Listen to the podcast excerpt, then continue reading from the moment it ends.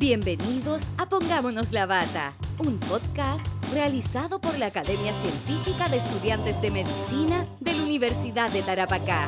Recuerda seguirnos como arroba hacemos.uta en Instagram.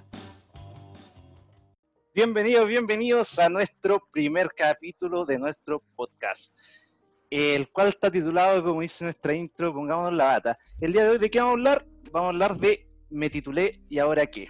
Eh, antes de empezar todo, me presento, me llamo Fernando Ábalos, estudiante de cuarto año de medicina, pero no voy a estar solo, sino que también me va a estar acompañando mi panelista y compañera Miel Torres. Pero el día de hoy no vamos a estar solo y también nos van a acompañar eh, dos doctores. EDF eh, e o generales de zona que se conocen habitualmente. Ellos son el doctor González y el doctor Cheque, así que les damos el pase para que se presenten. Ahí, doctores. Hola, ¿Me escuchan? ¿Sí? ¿Todos? Todo bien. Hola, mi nombre es Roberto González, como decían, su, como decían los presentadores, eh, soy EDF acá en Arica, trabajo en atención primaria como todos los generales de zona, eh, acá principalmente en el CESFAM Amador Negme, ya dependiendo siempre del servicio de salud. Perfecto. Doctor González, ¿cómo le decimos? ¿Roberto? Eh, ¿Doctor? ¿Profe? Roberto, Roberto. Pues la idea es que esto sea algo abierto y que estén estén libres de hacer todas las preguntas que quieran. Ya, Doctor Check. Hola, buenas noches. Eh, yo soy Jorge Check, soy médico de EDF del CEFAM Eugenio Petruccelli eh, y actualmente el co-delegado de los médicos generales de zona en la región. Eh, agradezco mucho la invitación y como decía Roberto, la idea acá es poder ayudarlos con, con lo que más podamos desde la experiencia que ya vivimos nosotros. Perfecto. Oye, ¿y cómo ha sido el tema esto del coronavirus acá en Arica? Han habido varios casos, ya están confirmados y todo el tema. ¿Cómo lo han vivido desde el, desde CESFAM? Bueno, ha, sido una situación compleja, una pandemia que ha afectado ya varios, varios países y Chile no, no se salvó. Eh, lamentablemente, en el fondo, eh, es una pandemia que no pudimos evitar y que en el fondo ahora tenemos que lograr controlar en la, en la meta. Eh, la región, por lo menos hasta ahora, ha podido ir sorteando las dificultades que ha presentado el coronavirus, pero esperamos que esto siga manteniendo en el futuro. A nivel de CEFAM ha sido, ha sido una labor difícil eh, reorganizar todo, pero por lo menos hasta el momento ha seguido bien, bien, se ha comportado bien en la atención primaria. Perfecto. Se ha, vuelto buena persona el virus. Era lo que yo esperaba. tenía razón. me, ha llamado, bastante la atención porque eh, la capacidad del hospital son seis ventiladores y se ha mantenido en cinco pacientes de ventilación y no se ha llegado a ocupar todo. Entonces, ah. ha, sido como la suerte del ariqueño, yo creo. ¿Ustedes como profesionales creen que llega un punto en el que se colapse el sistema de salud? Lo que pasa es que el, ah. oficial, por ejemplo, en el caso del hospital, tienen una capacidad de, no sé, tienen seis ventiladores, pero tienen una serie de, recursos como extra que no son los oficiales para echarles mano. Hay ventiladores que están reservados, están las ah, máquinas de anestesia, por ejemplo, que se pueden utilizar también como, como ventiladores, que no es lo óptimo, pero se puede hacer también. Y siempre está esta noticia que han mandado por parte del ministerio que hay unos ventiladores ahí disponibles. Pese a que el ministro dijo que Arica no lo iba a mandar. Un, hágalo usted mismo. Oye, antes, que, o sea, para que no cambiemos el tema y, vamos a lo que nos convoca, eh, la, la primera pregunta yo creo que es, me titulé y ahora qué hago. Eso yo creo que es lo que queremos saber. Acá nuestra primera generación va en quinto año, el próximo año entran en internado, y en realidad el panorama es un poquito incierto en, después de qué, qué, pasa después de la titulación. Nos gustaría que, nos abordaran desde su experiencia. Igual querría hacer un alcance con respecto a las preguntas. Como yo estudiante de segundo año y en representación de compañeros de primero y segundo, igual como para que entiendan, nosotros no estamos familiarizados con este tema para nada. Entonces, quizá algunos conceptos que funcionan como siglas o algo así no las vamos a manejar. Entonces, ojalá que lo puedan explicar con, detalladamente, como para que podamos enganchar con la conversación. Claro, e, efectivamente, eh, esta, esta plataforma está dirigida por lo que nos comentaron, a, diferentes niveles de la carrera, así que vamos a tratar de que sea lo más explicativo posible y darle una pincelada de, todo lo que, son varias cosas que hay que hacer una vez que uno termina la carrera y egresa, pero en el fondo poder orientarlos y, darle unos tips y, y, las pautas generales de qué es lo que tienen que hacer y a qué se van a enfrentar también cuando terminen la universidad. En el fondo es un campo que está protegido, que más bien los van guiando y después llega el punto en que tienen que ir viendo ustedes valiéndose por sí mismos. Claro. Ahora, por ejemplo, nos comentaba eh, Roberto que, había preparado una presentación como para, ir guiando un poco y que quizás los auditores vamos, a tratar si le, gano la tecnología y la puedo proyectar. Ningún problema. No, no hay problema. A ver. Usted puede, usted puede. Pero pero mientras vamos, vamos ah, ahí se pudo. ¿Se ve? Ya. Sí. Ahora, eh, la primera pregunta es, claro. ¿Por ahí sí? Sorry, ahí sí. Nadie vio eso. No, nadie. Era parte, parte del espectáculo en vivo. Claro. Cosas que pasan. Eh, Doc, entonces, me titulé y ahora qué? ¿Qué puedo hacer? ¿Tengo que especializarme necesariamente o también puedo ser médico general y, vivir la vida, no? Bueno, esa, esa es una muy buena pregunta y que en el fondo cada uno va a tener que ir respondiendo. Eh, la carrera de medicina tiene la ventaja que nos abre un abanico bien importante de posibilidades. No, no solamente está la especialización o, netamente entrar al área laboral como médico general. También tenemos varias, varias opciones que, que nosotros podemos ir barajando. ¿Puedes darle a la siguiente, Roberto, por favor? Claro que sí. Bueno, eh, para empezar, si es que uno termina la carrera y nuestro objetivo es netamente trabajar eh, como médico general, tenemos que barajar distintas opciones. Primero, ¿dónde vamos a querer trabajar? ¿En el sector público? ¿En el sector privado? ¿Qué modalidad nosotros vamos a querer dentro de nuestra jornada laboral? ¿Trabajar por turno? ¿Trabajar en una jornada fija? Hay distintas jornadas laborales, 44 horas, 33, eh, 22 horas, que en el fondo son la cantidad de horas que uno va a trabajar a la semana. También hay modalidades que son 22 horas más un turno, ahí va a depender de las opciones que nosotros tengamos, las ofertas y también de lo que nosotros vayamos prefiriendo. Por suerte tenemos la mayoría de las veces la opción de nosotros elegir dónde vamos a querer trabajar, opción que no tienen algunas carreras. También otra opción importante es ver dónde vamos a querer trabajar. En, el, en urgencia, queremos trabajar en atención primaria en un consultorio o queremos trabajar en el ámbito hospitalario va a depender del gusto que tenga cada uno, de dónde se encuentre más cómodo, dónde se sienta más capaz también de, trabajar, porque en el fondo no todos vamos a tener las mismas capacidades, eh, el mismo carácter y, en el fondo los mismos gustos, o nos vamos a sentir cómodos trabajando en, una área o en otra. Oiga, también, antes Lo, lo voy a interrumpir un poco. Eh, cuénteme, yo como médico general entonces puedo trabajar en el hospital porque generalmente está esa, esa visión de que uno sale y no, es APS, consultorio y ese es tu ámbito laboral. No, no, o sea, claro, al principio uno siempre cree que el trabajo va a ser una atención primaria o en una urgencia, pero también está la posibilidad dentro de las distintas opciones que nosotros vamos a ir viendo más adelante, dentro del EDF o dentro de otras ofertas laborales, también eh, trabajar como médico general dentro de un hospital. Quizás no un hospital regional, puede ser un hospital de baja complejidad, pero también tiene el ámbito hospitalario que, si es lo que te gusta, va a tener esa opción. Ojo que aquí destacar que, por ejemplo, aquí en el hospital de Arica, gran parte de, los médicos que trabajan en, en la urgencia del hospital son médicos generales. O sea, no es algo alejado y aparte que una muy buena experiencia en general. Por ejemplo, también trabajan en, hospitales de alta complejidad porque tenía el especialista al lado tuyo y cuando te surge alguna duda tenía un apoyo. Entonces, eh, está el, especialista respaldándonos de siempre. También es una buena opción. Perfecto. También dentro de las otras opciones que, mencionaban en, en, una primera instancia, claro, está la beca de especialización que en el fondo es a lo que la mayoría de nosotros queremos optar en, a futuro o en un corto plazo. Eh, también hay varias opciones. Eh, entrar a programas como por ejemplo la etapa de destinación e información que es el EDF, el programa en el que estamos Roberto y yo, es que en el fondo trabajamos un par de años y después podemos optar a una beca de especialización.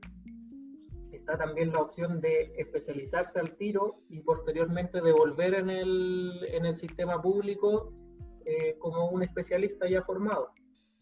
Otro campo totalmente diferente, es, por ejemplo, la investigación incluso hay colegas que no terminaron el internado, quedaron solamente con la licenciatura en medicina, pero se dedicaron al área de la investigación con los conocimientos científicos que, les da nuestra la formación y se mantuvieron por esa línea prácticamente toda su carrera. De hecho, muchos de los docentes de universidades, en algunos casos, son eh, licenciados en medicina que se dedicaron a la investigación. Entonces, es también una, una, beta importante que nosotros podemos eh, tomar.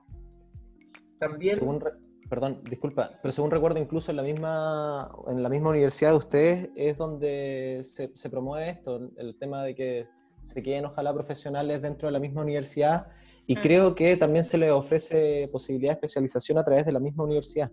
Entonces, ojo con eso, porque tienen, según tengo entendido, tienen convenios con otras con otros centros que ya están formando como posgrado. Entonces también es una opción que se queden en contacto con su misma alma mater. Claro. Se supone que, que, está la opción de, de, la especialidad, digamos, particular que la financia la universidad, pero, pero yo creo que un poquito de eso lo vamos a abordar más adelante con los tipos de... Claro. de sí, claro, sí. De beca y todo. Exactamente, viene, viene más adelante esa, esa información.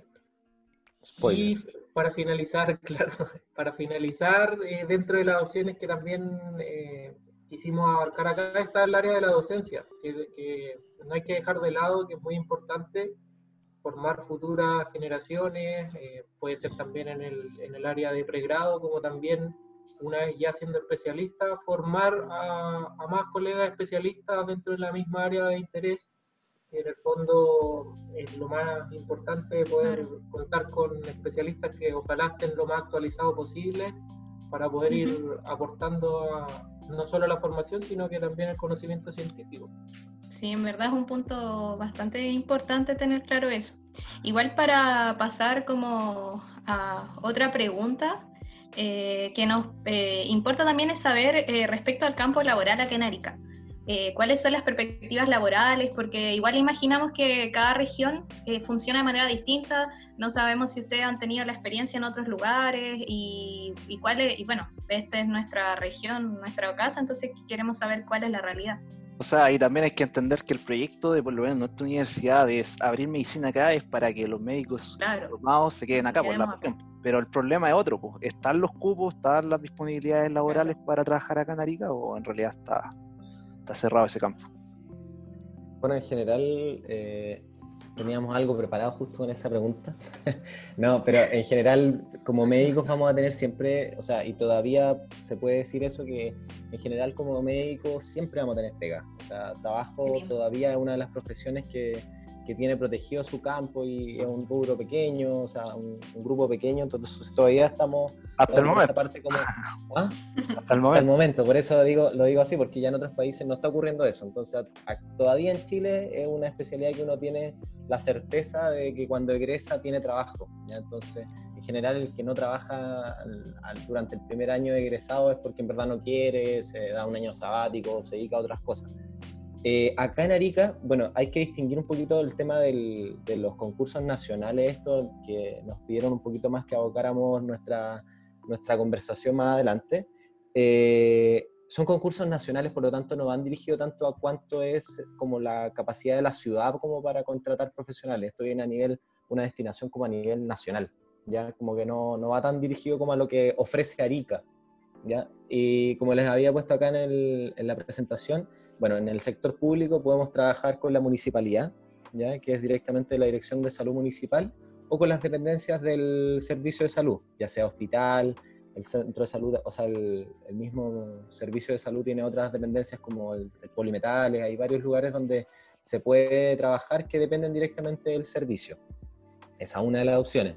Y lo otro ya es irse al, al sector privado, donde está la opción de las clínicas, tener una propia consulta, que también otorga algo de independencia, Generalmente al principio es un poco más difícil tener una consulta propia porque uno tiene que armarse algún... Un prestigio, claro, algún prestigio, arrastrar al paciente a alguna parte. Entonces, claro, y por eso es recomendable como que uno ten quizás primero, o sea, a título personal, en algún lugar más grande y después, claro, poner, ponerse con una consulta propia. Y las otras opciones ya son empresas como, por ejemplo, mineras, están los centros de diálisis también. Acá existe el, creo que el nombre que tiene como el centro médico de militar se llama CAPS o algo así, no recuerdo bien cuál es el nombre, pero también está la opción de trabajar. Militar. Claro, en esos centros clínicos que son como extra, extra sector público. Ya hay varias opciones en general como para trabajar en, como médico general. O sea, la mayoría, yo creo que la mayor cantidad de cargos están en, como médico general actualmente. O sea, no es como una especialista en la, la ciudad de No hay tanto especialistas, generalmente esos son los, los, reclamos de la población que en la zona extrema hay escasez siempre de especialistas. Claro, un déficit importante. Y en general, en de regiones. Con las provincias. Sí, claro.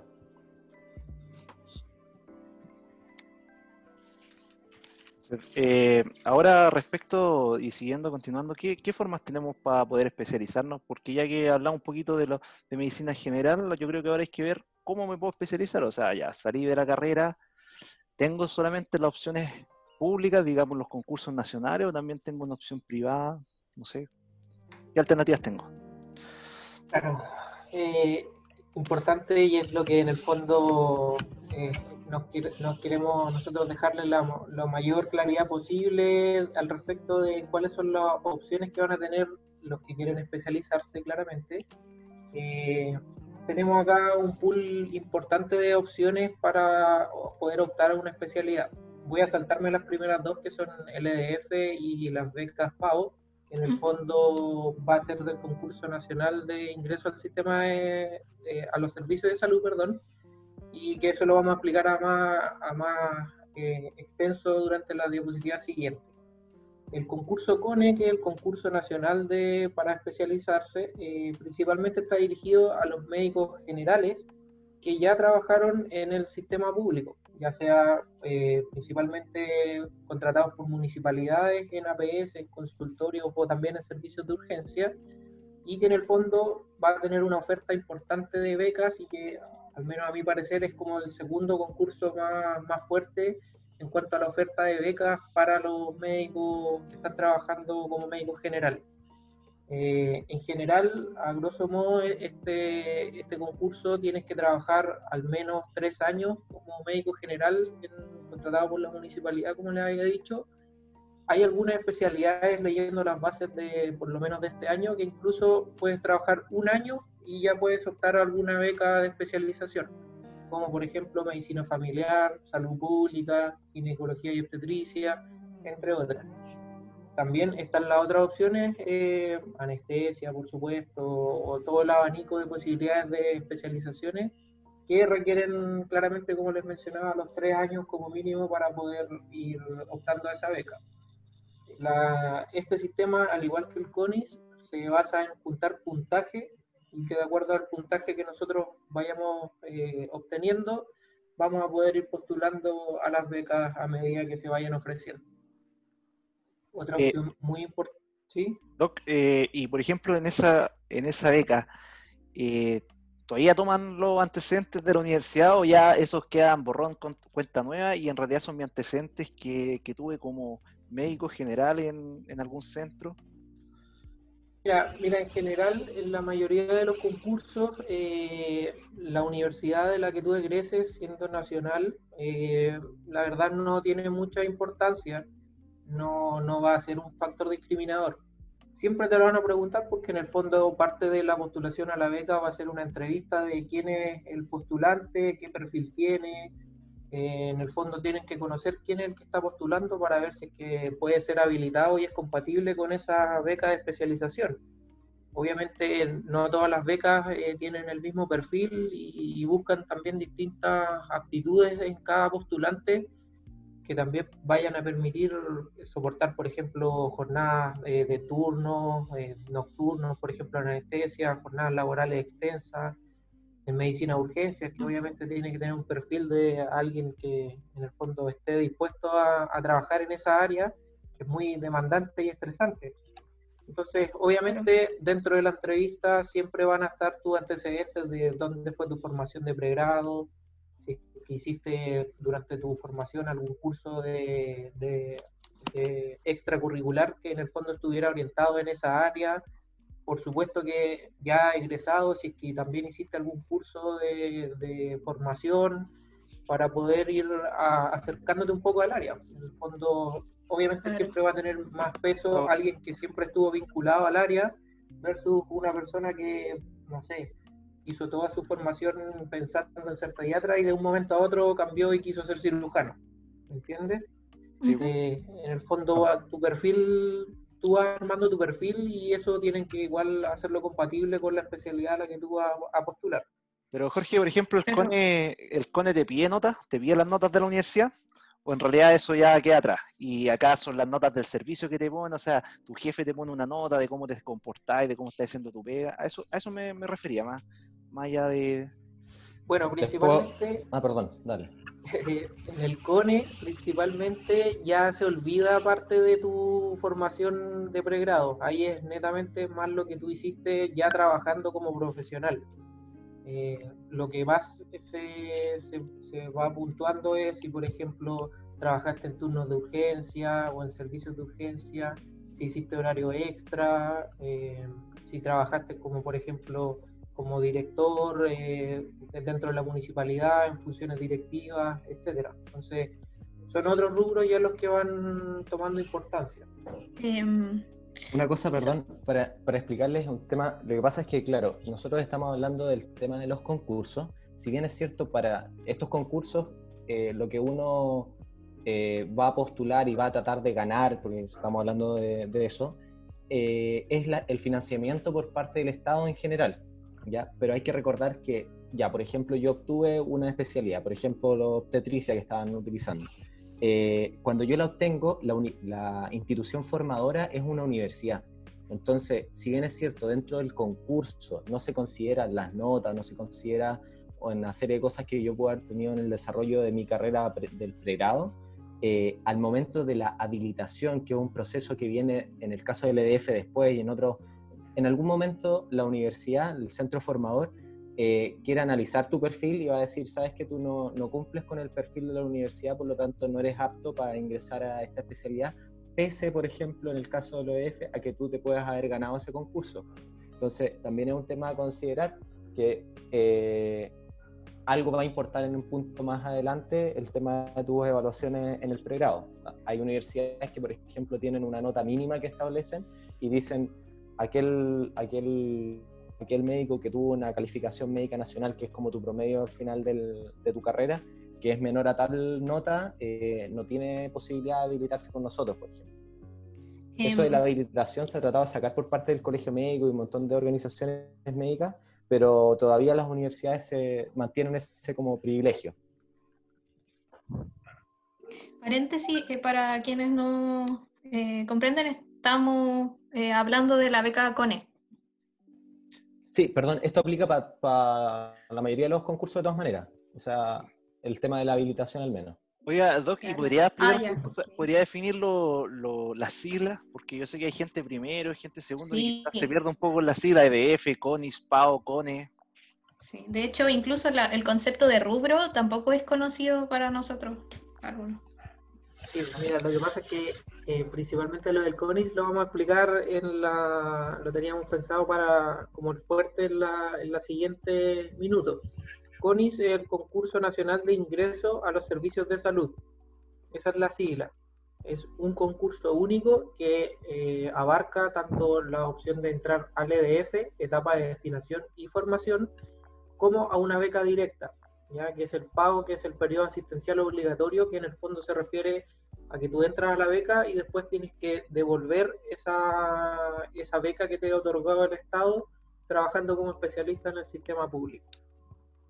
El CONE, que es el, concurso del que estábamos hablando nosotros, en que uno trabaja contratado directamente por la municipalidad y que es independiente al CONIS, es el concurso eh, nacional de especialidad.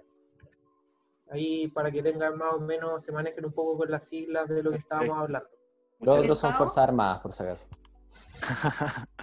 ya, démosle nomás, démosle.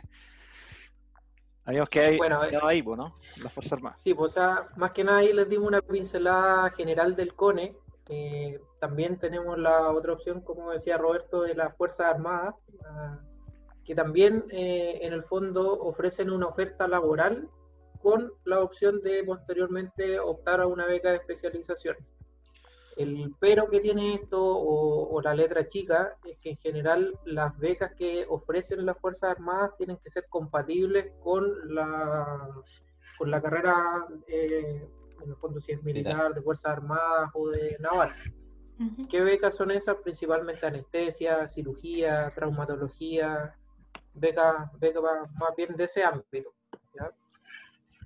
Tienen ventajas como por ejemplo eh, hacer una carrera como funcionario público y también eh, tener el grado correspondiente de acuerdo a la institución a la que ustedes ingresen, pero también tiene, como les mencionaba, esta, esta letra chica que en el fondo no te ofrece un abanico de posibilidades de especialización como, como los que tienen los otros concursos. Depende de la especialidad que yo quiera, ¿no? Si por ejemplo quiero ver patología, ni, ni, cagando puedo meterme a las Fuerzas Armadas. Pues. patólogo no, ahí en las filas de la No, porque no ofrecen ese tipo de, especializaciones porque no son compatibles con, con, la labor que tienes que ejercer como, como, oficial. Claro, y también hay que apuntar a que, o sea, va, va, a ser un uniformado la persona que se meta a la Fuerza Armada a hacer especialidad y con lo que conlleva ello. O sea, yo conocí algunos becados que me contaban que no sé, pues estaban y le decían la semana siguiente tenéis que estar en Haití, onda, o tenéis que estar embarcado tanto tiempo. Obviamente uno tiene ciertos beneficios que tienen, por ejemplo, todos los uniformados o que también y también sus restricciones que obviamente podrían presentar. Claro, tengo la experiencia de compañeros eh, míos que ingresaron a Naval y claro, como decía Roberto, les, les decían que tenían que embarcarse dos semanas, de repente un mes, tres meses, y es parte de su función, pues entonces tienen que, tienen que cumplirla. No, no pueden en el fondo, no tienen esa opción de, elegir cómo se van a desempeñar. ¿Y si o si se especializa no es igual concurso dentro de la misma Fuerza Armada? También concursan. Mm, también concursan en el fondo, pero es como un concurso interno. Más largo. claro. Con obstáculos, ahí saltando cajones. Démosle con la otra. Bueno, eh, la otra opción en general ya eh, va a depender de, en el fondo de tu motivación, de cuán, cuán importante sea para ti y también si es que tienes algún nexo, algún contacto. Tú puedes ir personalmente, por ejemplo, a un servicio y ofrecer en el fondo que ellos te financien una, una beca de especialización y tú devuelves en ese servicio es similar a, a, lo que ocurre en el EDF, sin embargo acá tú vas directamente como persona natural y te pones a disposición del servicio de salud y en el fondo ellos ven, tienen la potestad de, de aceptarte, de ponerte condiciones al respecto y, en el fondo financiarte si es que ellos eh, así lo, lo, desean. Y en el fondo, en palabras simples, venderte al servicio, pues, eh, ofrecerles algo tú a cambio de que te, te formen no es muy común, eh, es bastante poco las opciones que tiene esto, pero de repente los servicios tienen necesidad de formar especialistas y asegurarse que se queden con ellos y de repente funciona. Eh, he conocido casos que, lo logran. Asimismo puede ser con cualquier otro tipo de institución eh, que tenga prestaciones médicas y que en el fondo cuente con, con el financiamiento para poder otorgarte una beca de, formación. También siempre va a estar la opción para los que quieran irse del país, eh, formarse en el extranjero. Eh, lo más común y lo que siempre se escucha es ir a formarse en España eh, o claramente en, otros lugares, Estados Unidos, pero ahí ya es más complejo. Tienes que, obviamente, además de, cumplir con todos los requisitos acá para tener tu título, tienes que también cumplir los del, del otro país al que tú te quieras ir para habilitarte primero como médico y después, eh, por supuesto, cumplir con los requisitos de los concursos que tengan ellos eh, instaurados. Entonces, ahí es una tarea igual un poco más compleja. Se puede también lograr, pero requiere un poquito más de, en algunos casos, tiempo, otras veces un poco más de estudio y también eh, medios para poder eh, financiar todo, tu, todo lo que implica esa estadía y poder lograr habilitarte en otro país. Perfecto. Entonces, querer plata para esa opción. Claro. Claro, o sea, ahí tú ya tienes la ventaja que ya, ya saliste y puedes trabajar como médico general y en el fondo generar tu propio, tu propio ah, dinero pensando en más adelante irte al extranjero quizás a formarte. Dando el chanchito. Tienes esa ventaja, claro, tienes ahí tu alcancía donde vas va juntando. Como autogestión. Exactamente. Echar claro. puros billetes de 20, sí. Las monedas no. Ya. Obviamente. Déjole, entonces, las otras son las becas universitarias directas. ¿Qué consiste esa? Claro, eh, también, por ejemplo, eh, un ejemplo que siempre se me viene a la cabeza es el Hospital Clínico de la Universidad de Chile. Generalmente a los alumnos destacados que, que durante toda su formación de pregrado tuvieron un desempeño destacable y en el fondo formaron un perfil también acorde a la especialidad, eh, ofrecen becas propias del mismo hospital clínico, que depende de la universidad, como también otras universidades ofrecen becas que tienen distintas modalidades, puede ser becas docentes o becas directamente por la, por la misma institución, y que en el fondo te ofrecen esta formación de una beca que ellos mismos tienen en sus programas y de acuerdo a tus méritos académicos te, te otorgan esta, esta, formación. ¿Y esa información dónde la puedo encontrar? De, por ejemplo, Ahí depende netamente de la universidad, o sea, no sé, desconozco si la, por ejemplo, la UTA tiene algún programa de formación directo. Ah, ya, pero, para estudiantes de ellos. En general, las becas universitarias directas siempre son para sus mismos estudiantes. Ya, perfecto. La mayoría sí, y la, la, mayoría es como dirigida hacia el perfil que buscan ellos. Generalmente son los más destacados de la generación, o como para ellos se les ofrece generalmente como quedarse en, la misma universidad.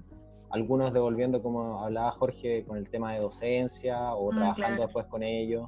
Ya es como para retener a los, claro, para retener a los buenos alumnos. Es como una de las opciones que hacen generalmente las becas directas universitarias. Las tienen las universidades privadas y las públicas también. Ah, Una cosita que yo quería agregar con respecto a todo lo anterior es que en términos generales, así como, como para tener un... Nosotros más adelante le vamos a hablar lo que le decíamos del CONIS, eh, los requisitos y las formas de sumar puntaje y todas las cosas de, los distintos concursos son bastante similares, entonces lo que les va a servir quizás para el CONIS, por ejemplo, lo que vamos a hablar más adelante de todos los rubros, también les pueden servir, por ejemplo, para el tema de las becas, o sea, para la, las, las concursos directos que hacen los servicios de salud y a todo ese tipo de cosas, también, o sea, lo que suben para un eventual CONIS también les puede servir para otras cosas. Entonces, no es como que yo digo, ¿saben qué? Yo todavía no estoy tan seguro, entonces mejor no, no me preocupo. En algún momento, dependiendo de la, del tipo de formación que quieran seguir, igual les puede ayudar. Así que para que lo consideren igual. Con, con, con, respecto a eso, entonces, ¿podríamos decir que los requisitos para el CONIS eh, son como la base quizás de algunas otras becas a las que podríamos postular? como ¿Sirven como un buen enfoque? Sí, yo diría que sí, es como un buen enfoque, porque la mayoría apunta a lo mismo. Ah, ok. Igual eh, queríamos adentrarnos en el tema ese de los requisitos principales. Eh, en general de todas las becas y considerando de que en la carrera como que uno igual se da cuenta que no sirve solo con sufrir estudiando, sino que hay que hacer investigaciones, qué sé yo, para lo que llamamos juntar puntos, que creo que se le llama rubros. Sí, claro, eso. Entonces queríamos igual adentrarnos en ese punto, así, saber cómo los requisitos principales en general. ¿Quieres terminar, Jorge, con los últimos dos puntos? Sí, yo creo que cortito. Eh, doctorado, eh, optar principalmente a un grado académico. Eh, ahí realmente nos pueden decir los doctores con todas las letras y en el fondo es una opción bastante peculiar y compleja porque tienes que seguir tu programa de estudios de la formación de la beca y además de, doctorado de, académicamente. Eh, es una opción mixta, también está obviamente la opción de doctorado solo, pero no es una beca de formación de especialista en el fondo. Pues, el doctorado depende de lo que tú lo hagas. Y eh, finalmente las autofinanciadas que, por ejemplo, el CONIS, que es el concurso macro, el que tiene más opción de becas y oferta en el fondo, después viene el CONE, y los otros concursos y generalmente las pocas becas que vayan quedando de todos esos otros, otros concursos son las que finalmente las universidades ofrecen como autofinanciadas y que en el fondo, como su nombre lo dice, pues, tú pones tu plata y le pagas a la universidad para que te forme. Y no tiene ningún, ninguna cláusula posterior de que en el fondo tengas que devolverle algún servicio o en el sistema público. Ahí netamente, de acuerdo a, tu, a tus lucas en el fondo, si pudiste financiarte todo el programa de formación solo, quedas libre. ¿Y cuánto estamos hablando? Uy, eh, son varios, varios millones. Más, caro que la, más caro que el pregrado. Sí, sí, de todas maneras, formar un especialista eh, son varias cifras, varios ceros al lado que, que considerar. Ojo que eso, eso es importante también porque eh, la, la, otra, la otra manera de especializarse eh, además de que el Estado paga tu, como el, el, costo que tiene tu educación, además tú, tú, recibes en general la mayoría de las veces un sueldo, entonces con eso te mantienes. Entonces, en el tema de la autofinanciada, generalmente, además de, de tú estar pagándole a la universidad, tienes que estar sobreviviendo, o sea, tu plata para tu arriendo, comida, todo ese tipo de cosas, que, claro, entonces ahí o pides préstamos o tienes una familia que te pueda mantener. Tal cual. Segunda opción sería buena. Eh, oye, ¿todas las universidades ofrecen esto de autofinanciado o algunas nomás? Porque yo en algún momento escuché que, no, las la, estatales o, las más de prestigio solamente iban a, ofrecer becas por los concursos nacionales y nada de autofinanciado. ¿Es tan cierto eso? Netamente va a depender de la oferta de cupos, o sea, de la oferta de especializaciones que tenga la universidad. Eh, tanto universidades públicas, estatales o privadas tienen la opción de ofrecerte becas autofinanciadas. Va a depender de la capacidad que tengan, si es que en el fondo quedaron becas disponibles, que nadie tomó en ningún otro concurso, o netamente si es que la universidad decide que va a dejar ciertos cupos para autofinanciados pero está la opción tanto para universidades públicas como privadas. Perfecto, entonces todavía existe la opción. Vamos entonces con el otro. Vamos. Perfecto. Ya, pues el CONIS, como le había mencionado, el concurso nacional de ingreso a los servicios de salud, es el, principal y el más fuerte eh, en cuanto a la oferta de becas de especialización el año pasado, eh, para el concurso CONIS, hubo 1.779 postulantes admitidos.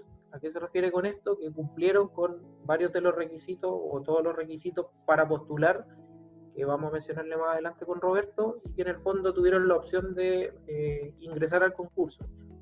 ¿A qué me refiero con este número? Que no estoy tomando en cuenta a todos los que postularon y que no cumplían con esto, que es un número mucho mayor, más de 2.000 eh, recién egresados fueron los que postularon, en el fondo eh, el concurso que abarca mayor cantidad de, personas, o sea, estudiantes recién egresados, y, en el fondo es una pelea bastante importante para poder obtener tu plaza de EDF o tu beca de especialización. En cuanto a la oferta que tiene, como les mencionaba, es la mayor con respecto a los otros concursos de plazas de EDF, el año pasado se ofrecieron 483 y en cuanto a becas de especialización, 627. O sea, aproximadamente 1.100, eh, redondeando números, eh, entre plazas de EDF y, y becas de especialización. Considerando que tenemos 1.700 postulantes, fue un poco más de la mitad los que lograron quedarse y obtener un cupo y el resto lamentablemente no tuvo la, la posibilidad de acceder a alguna, alguna de estas instancias laborales. Así que... ¿Y, esos, ¿y ellos qué hacen? O sea, ya no, gané que... Se, se, meten a la Fuerza Armada o al otro concurso. empiezan a robar, empiezan a juntar plata. Ya. Tienen, tienen todas las otras opciones de, de los concursos que ya les mencionamos anteriormente. Entonces puedes postular una sola vez. Eso yo les voy a dar un, o sea, más adelante vamos a hablar con respecto a eso porque hay, hay ciertos como, como cosas que uno tiene que considerar y que yo se los voy a dejar como tips al final que tienen que tramitar con su con la universidad para para que porque existe la posibilidad, se supone que el concurso CONI es solamente para recién egresados, pero existe la posibilidad de concursar como recién egresado durante dos años. más adelante les vamos a hablar un poco. Es como la PSU, o sea que voy a guardar el. No, PSU extendida. Algo así. Algo así, no es, no es, no es tan así, pero, es similar.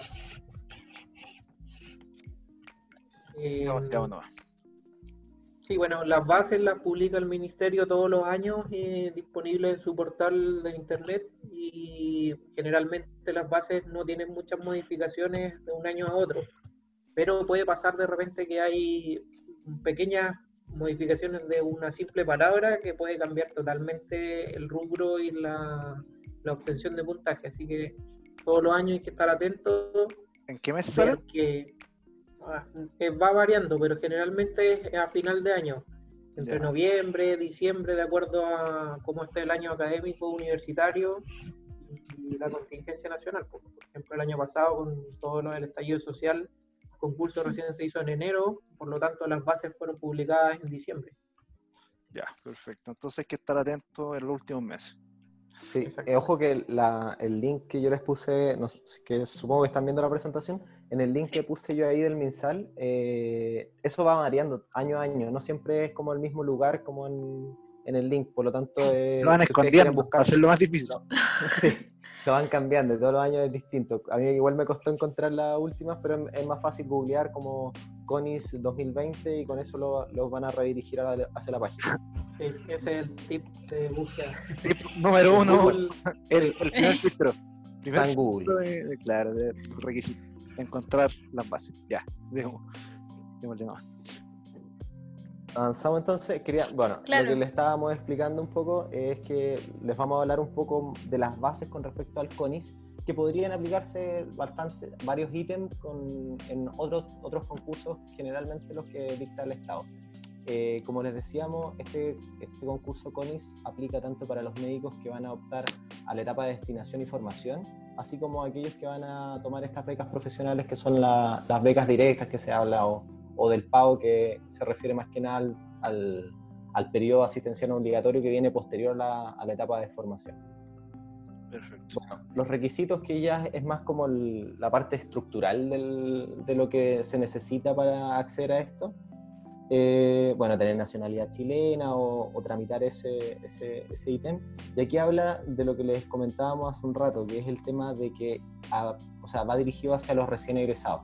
Estas son las bases del, 2020, del concurso 2020, y claro, habla que es del 1 de diciembre, no sé si están viendo la pantalla, del 2018 hasta el 31 de diciembre del 2019. Hay muchas universidades que tienen su egreso, o sea, su fecha de titulación, su, lo que figura en el cartón, eh, a fines, generalmente se egresa como a fines de noviembre, por esa fecha. Entonces, lo que se tienen que preocupar, porque algunas universidades no lo consideran, es que su título sea durante diciembre. ¿Qué quiero decir con esto? Porque de esa forma van a poder concursar en dos CONIS, o sea, en, en dos procesos. Si es que les aparece, por ejemplo, si lo ponen como fecha de título, no sé, el 29 de noviembre, van a poder concursar en un solo, en un solo proceso. Ya, entonces ese es el primer tips. Hay que exigirle, ojalá a la escuela que nos titule en diciembre. Eso es una gestión correcta. Es una gestión que puede hacer el centro de alumnos eh, para que lo, lo, tramiten con la universidad, que la universidad en general no les cuesta nada, o sea, es una cosa, es un trámite administrativo nada más, y significa harto para los alumnos. Eso es, importante para que puedan, puedan sugerírselo a, la, a, su, a su dirección. Y que inicien las gestiones con tiempo, porque generalmente las universidades siempre tratan de dilatar todos esos procesos una eternidad. Todos los trámites, claro, hacerlos con el mayor tiempo posible. Sí. Entonces hay que lo, tiro, batallar. Claro, hay que considerar que el, acá no, para el tema del EDF no es necesario haber, o sea, no es, obligación ser chileno, o sea, haber egresado a una universidad chilena, pero sí para el tema de ingresar a las becas de especialización a través del CONIS. Ya eso es un tema importante. Y obviamente tenerle una EUNACOM aprobado. Generalmente cuando uno recién egresa no tiene todavía el resultado del, del EUNACOM, pero al momento de ir a tomar la, por ejemplo, porque uno para todo esto prepara una carpeta, que es una, una carpeta física donde pone todos sus antecedentes, certificados y todo, y hay un espacio de esa carpeta donde dice, ponga aquí su, su estampilla UNACOM, ¿ya? Cuando uno aprueba la UNACOM te pasan un talonario como de, estampilla, súper arcaico, ¿ya? El cual uno tiene que poner en, en su carpeta. Cuando es uno como la PSU, casi. Sí, algo así. Entonces, cuando uno recién ingresa, no, o sea, cuando recién rinde la UNACOM, todavía no lo tiene. Entonces, el momento de presentar esa estampilla es al momento que uno va al llamado viva voz, que se llama, que es cuando se juntan estos mil y tantos médicos a elegir su, su especialidad o plaza. Y obviamente cumplir con las exigencias de las bases que les vamos a hablar un poco más adelante. Oiga, Doc, ¿y el UNACOM necesita algún puntaje? Y lo otro, otra pregunta que me nace, ¿qué pasa si es que me echo el UNACOM en ese año? ¿No puedo participar del proceso? O sea, ahí tengo solamente chance para una vez más. Claro, en el caso que se hiciera la corrección del, de la fecha, eh, tendrías chance al año siguiente si es que, si es que lo apruebas al año siguiente, ¿entiendes? Pero sí o sí se necesita para todos estos concursos en general, todos los concursos ministeriales y para trabajar en general en el sistema público de salud, se necesita la una coma aprobado, que es con el 50% si no me equivoco. Sí, el 50. ¿Y en el caso de que me lo eche? Eh, lo puedes repetir las veces que quieras. Pero, por ejemplo, pero para postular al Alconis yo ya no puedo postular, ¿o no? Podrías postular al año siguiente si lo apruebas. Lo que pasa es que la postulación se da justo en el momento, a veces eh, tú rendiste toda una com y todavía está en el periodo de revisión y está eh, todo el proceso del CONIS en donde tú tienes que enviar tu carpeta. Entonces tú envías la carpeta asumiendo que vas a, aprobar el UNACOM, pero eh, el concurso generalmente es después de ya tener el resultado de la UNACOM. Entonces, si no aprobaste la UNACOM no tiene sentido ir al concurso porque si tomas alguna plaza o alguna beca, después de hacer todo el papeleo te piden la estampilla de la UNACOM. Entonces, si no la tienes, no vas a poder y anulas toda esa, toma de, de. Ya, perfecto. La UNACOM no se considera como puntaje para el concurso, pero sí requiere como el, el, punto de que esté aprobado, correcto. Perfecto. Pero, por ejemplo, si me demoro dos años en aprobar el UNACOM y ya no soy egresado, ahí ya no claro, tengo... Eso algo tenía. No, no, no, ahí no podrías ingresar al CONIS. Ya. Pero sí podrías postular a los otros tipos de concursos. Lo importante es que para estos concursos lo que vale es tu fecha de titulación. ¿ya? No, no sirve si cuando aprobaste el UNACOM o pasa, por ejemplo, en, en el CONE, el otro concurso para los médicos extranjeros, que en el fondo su fecha de titulación eh, puede ser hace años atrás, pero revalidaron su título acá eh, el mismo año y se confunden. Entonces, para nosotros y principalmente para el CONIS, es la fecha en que nosotros egresamos, eh, a partir de ese año es donde podemos postular todos los otros procesos, es una COM o otro tipo de acreditaciones, inscripción en la superintendencia, no tienen ninguna validez y no, no, no cuentan como requisitos para el CONI. Ya, bacán. ¿Y el UNACOM se está rindiendo dos veces al año, no? Sí. Sí. Ya. Se rinde a mitad de año y a fin de año. No sé este año qué habrá pasado, qué pasará con el tema de la pandemia, pero ah, claro. se está rindiendo dos veces al año. Ya. Entonces, si, la, por ejemplo, en ese año, en la primera prueba de una COM, no me va bien, no la apruebo, ¿podría darle ese mismo año la segunda vez? Sí, correcto. Exactamente, ah, okay. pero no va a poder postular al CONIS hasta que sea la fecha que corresponde. Claro. Pero puedes trabajar durante ese intertanto. Ah, ya. Genial. Sigamos nomás, Doc. Los rubros. ¿Quién me preguntaba por respecto a los rubros? Son los ítems, sí. son, la, la, son como la, los, los acápites Título, que ¿no? hay que incluir. ¿Perdón? Como los títulos, así como el... Claro, sí, es como eso. Es como para enumerarlos y el tema de la revisión para que sea, yo creo, más, más fácil de ordenar nomás. Porque lo importante de la, la, la carpeta es una serie de documentos, papeles que hay que enumerar, igual es, es bastante engorroso en cierto punto para, para conseguir todos los certificados, así que la recomendación siempre es que se, cuando, vamos a ir hablando del tema de, lo, de, de, cada uno de los rubros, pero lo importante es que el, la tramitación de sus papeles, sobre todo los que hay que tramitar directo con la universidad, se hagan con tiempo. Lo empiecen okay. a hacer con tiempo porque al final del año están con los últimos exámenes generalmente, se está preparándole una com, más encima hay que armar el tema de la carpeta, también se quiere celebrar la, el egreso, entonces tratar de conseguirse lo, los certificados con tiempo. Claro, y generalmente el egreso es a fin de año, por lo tanto tienen las vacaciones, o sea, los feriados por Navidad, Año Nuevo, entonces son días que uno pierde de trámites en la escuela de medicina, que es importante porque uno no lo toma en cuenta generalmente deja todo al último y también se junta con todos los otros compañeros que están en la misma. Se colapsa la secretaria en el fondo haciendo todo este papeleo que requiere firmas de autoridades.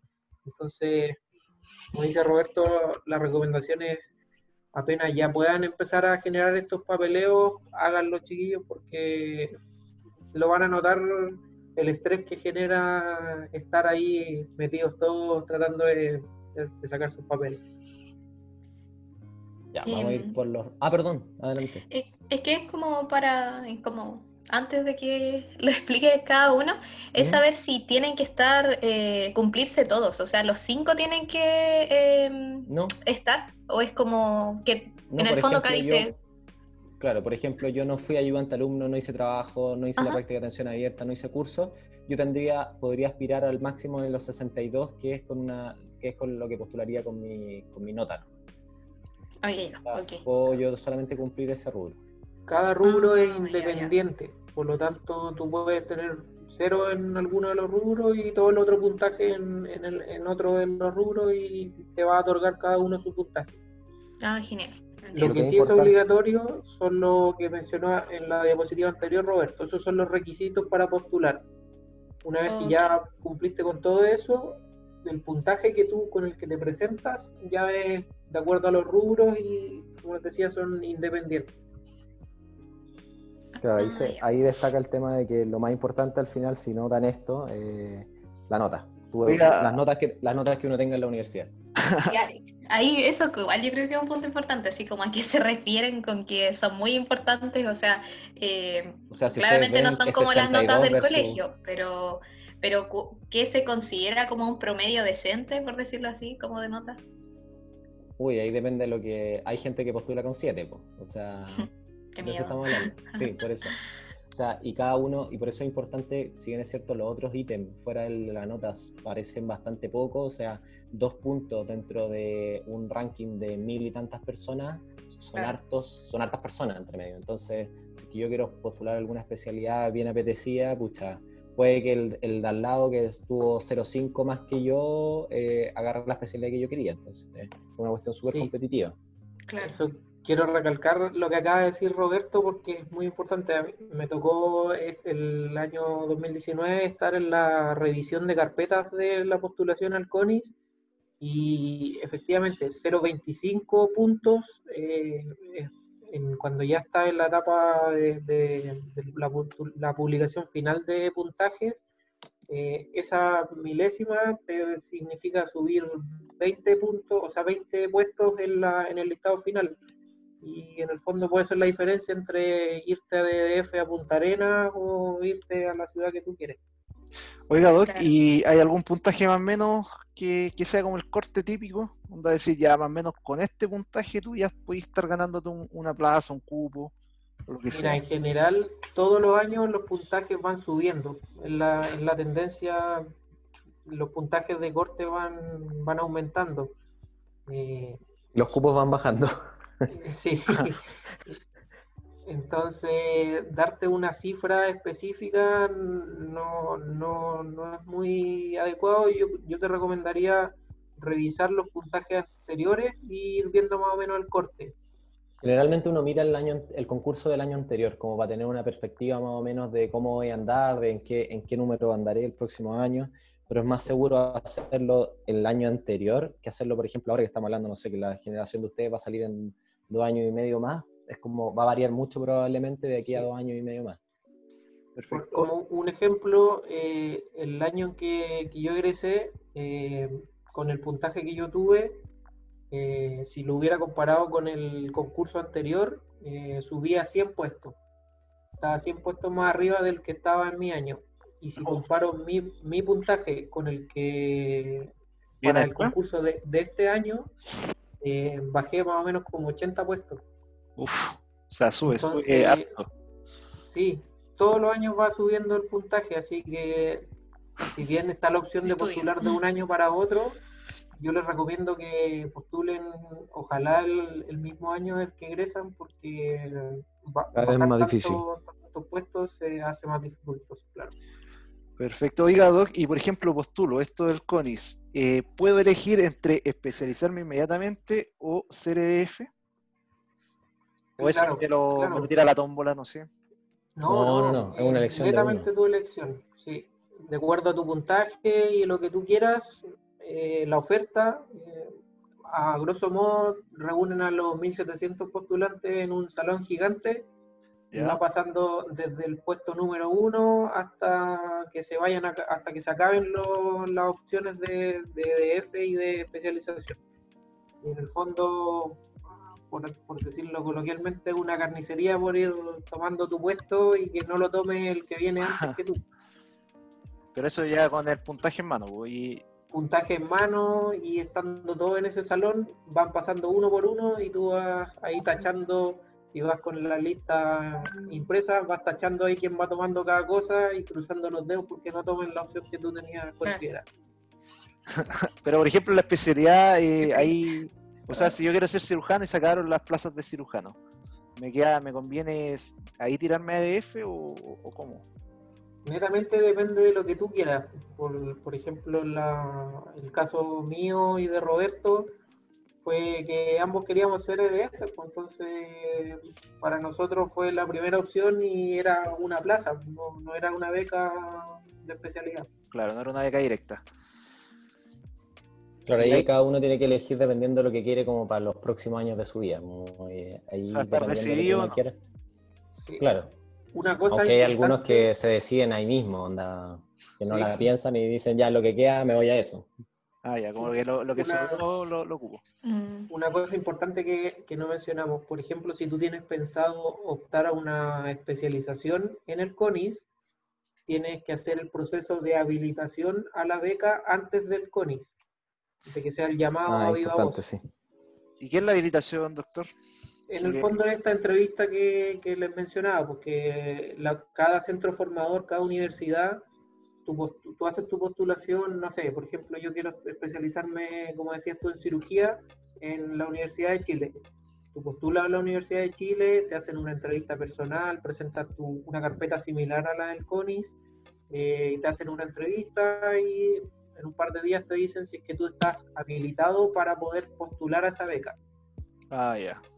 Y tú con eso, mm. una vez que estás en el llamado en el CONIS, tú, si es que nadie la ha tomado antes, llegó tu turno, tú dices, quiero eh, cirugía general en la Universidad de Chile en tal campus. Que, va, que todo eso se publica en, el concurso y ahí tú recién tomas la, beca y, te la adjudicas. Y te van a pedir en ese momento el certificado de habilitación. De habilitación, exactamente, porque tú puedes, puedes si no haces nada, llegas, tomas el cupo, pero te dicen ni tu certificado de habilitación, eh, no, no lo tengo. Ah, ya, no puedes tomar este cupo, perdiste. Y además pierdes tu, tu prioridad para elegir alguna otra plaza. Entonces, ahí es complejo.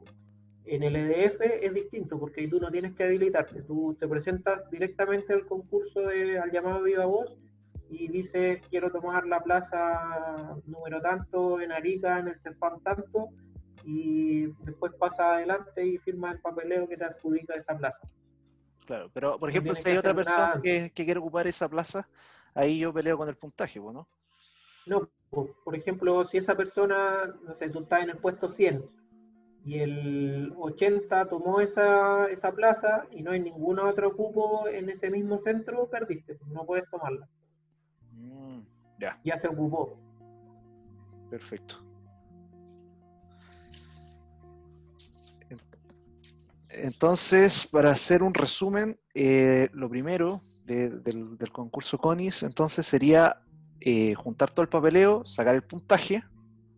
Después que una vez que tengo el puntaje, eh, si quiero una beca de, especialización directa, me tengo que habilitar con la institución que ofrece el cupo. Y en el caso del EF, tengo que llegar al llamado de viva voz y pedir la plaza y tener suerte de tener el cupo, ¿no?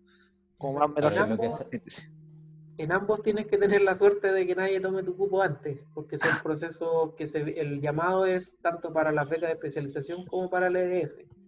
Y eh, los procesos estos son independientes. Entonces, mientras tú estás armando tu carpeta para el CONIS, haces la postulación a la universidad si es que tienes pensada la beca de especialización, te hacen la entrevista, en el intertanto entregas tu carpeta, el ministerio revisa, eh, hace la publicación de los puntajes, a ti te avisan si es que te habilitaron o no. Todo esto eh, ocurre de manera simultánea en, en unas pocas semanas que definen en el fondo qué es lo que va a hacer el resto de tu vida. o sea, hay, que tener un poco igual más o menos claro, así que sea, salir y pensar rápido lo que uno quiere hacer. O sea, lo ideal es que ya lo tengan más o menos pensado dentro de estos años de formación. Pues obviamente no nadie te puede obligar a tener ya una decisión tomada en el momento y como, como dijo Roberto hace unos minutos, hay personas que estando frente al micrófono que, ya les toca hablar, deciden si es que se van a EDF, se van a una beca o si es que se van a EDF a Punta Arenas o Arica. Eh, hay casos que, en el mismo momento te deciden. Oiga, eh, eh, por ejemplo, ¿yo puedo decir ya póngame en cualquiera o tengo que sí o sí dar un cubo? O sea, pedir un cubo. Por, Mira, por ejemplo, yo quiero ser EDF, pero me da lo mismo donde sea en el concurso de mi generación pasó algo muy chistoso que el, pasó el de lo último y ya pasaron varias horas, como siete horas de, llamado, se habían ido todos y perdió la cuenta de qué plazas se habían tomado. Entonces preguntó ahí a, los, a los encargados qué alguna plaza. Dijeron, sí, queda en, tal ciudad, ya la tomo. Listo, chao. Ya, perfecto. Entonces continuamos con la presentación, pues, para, ver qué más, qué otras sorpresas nos traen. Yo creo, yo creo que es súper es súper estresante pensar en, todo eso que se viene más adelante, pero la recomendación yo creo que en este momento, en esta etapa, en esta etapa que están todos los que están escuchando, es que se preocupen de hacer una buena carpeta, y esa buena carpeta la van a tener enfocándose en estos puntos, yo creo. Así que... O sea, la nota, lo primero, ¿no? Su, su meta, claro, yo creo que es como entender estos rubros y empezar a apuntar a ello, como para que durante todo el proceso de, estudio estén sumando puntos, además de buenas notas, o sea, haciendo curso extra, haciendo trabajo científico, cuando se ofrezca, cuando le aparezca un caso interesante, tratar de averiguar para publicarlo, hay un montón de cosas que estar como con la iniciativa para siempre pensando en sumar un puntaje porque esta cuestión es cada vez más competitiva. Qué buen punto tocaron, porque ahora, por ejemplo, los cursos, ¿qué, exigencias tienen? ¿Qué, cosas tienen que tener para que me digan, sí, ¿sabes? Eso es todo lo que vamos a hablar ahora. ah, ya, ahora, en el ahora viene. Ahora, viene. Usted sabe la... vamos, vamos a ir por orden. Lo más importante, como les decía yo recién, el tema de la calificación médica nacional.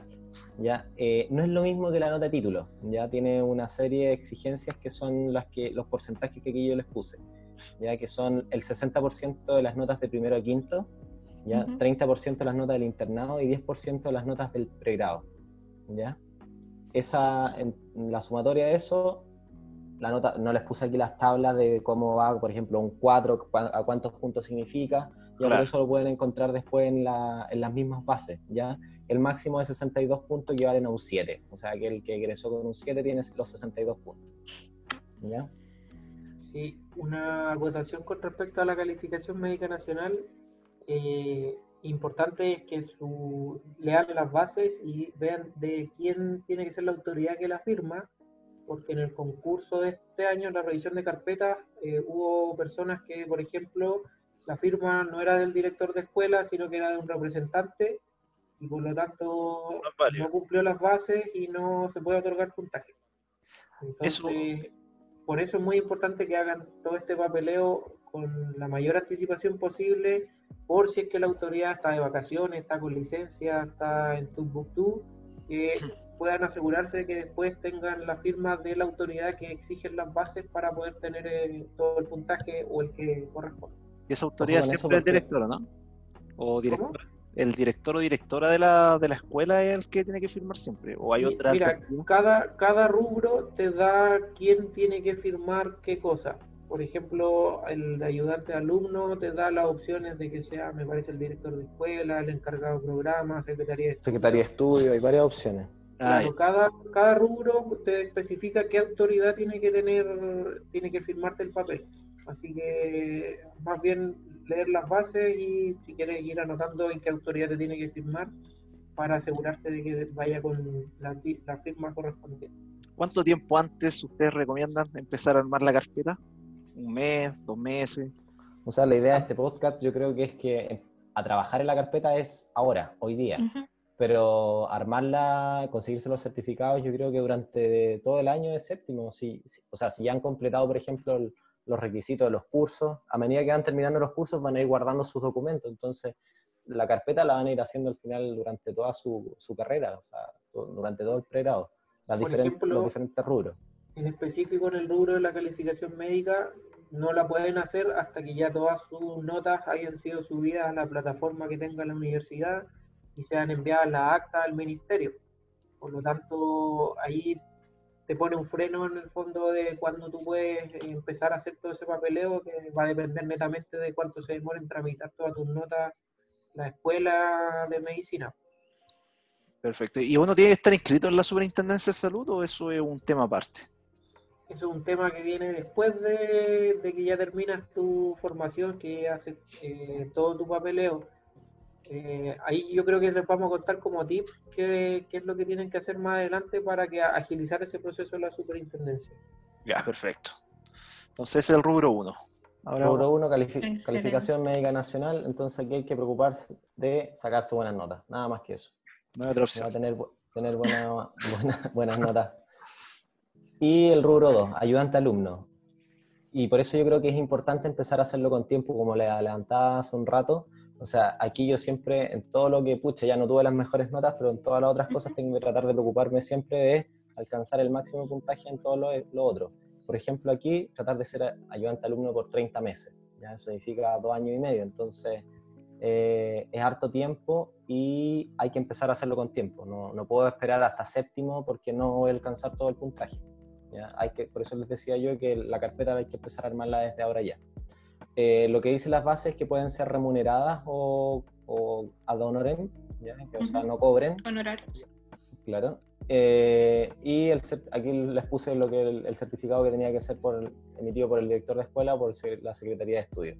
¿ya? El periodo mínimo para que te consideren, o sea, primero suma puntaje desde que yo tengo cinco meses haciendo la ayudantía, por ejemplo, yo soy ayudante fármaco, tengo que por lo menos tener cinco meses y eso me va a otorgar un puntaje que va a ser mínimo, un 0,0 algo, ¿ya? Y el máximo al que voy a postular van a ser los 30 meses y con esos 30 meses yo voy a obtener dos puntos, ¿ya?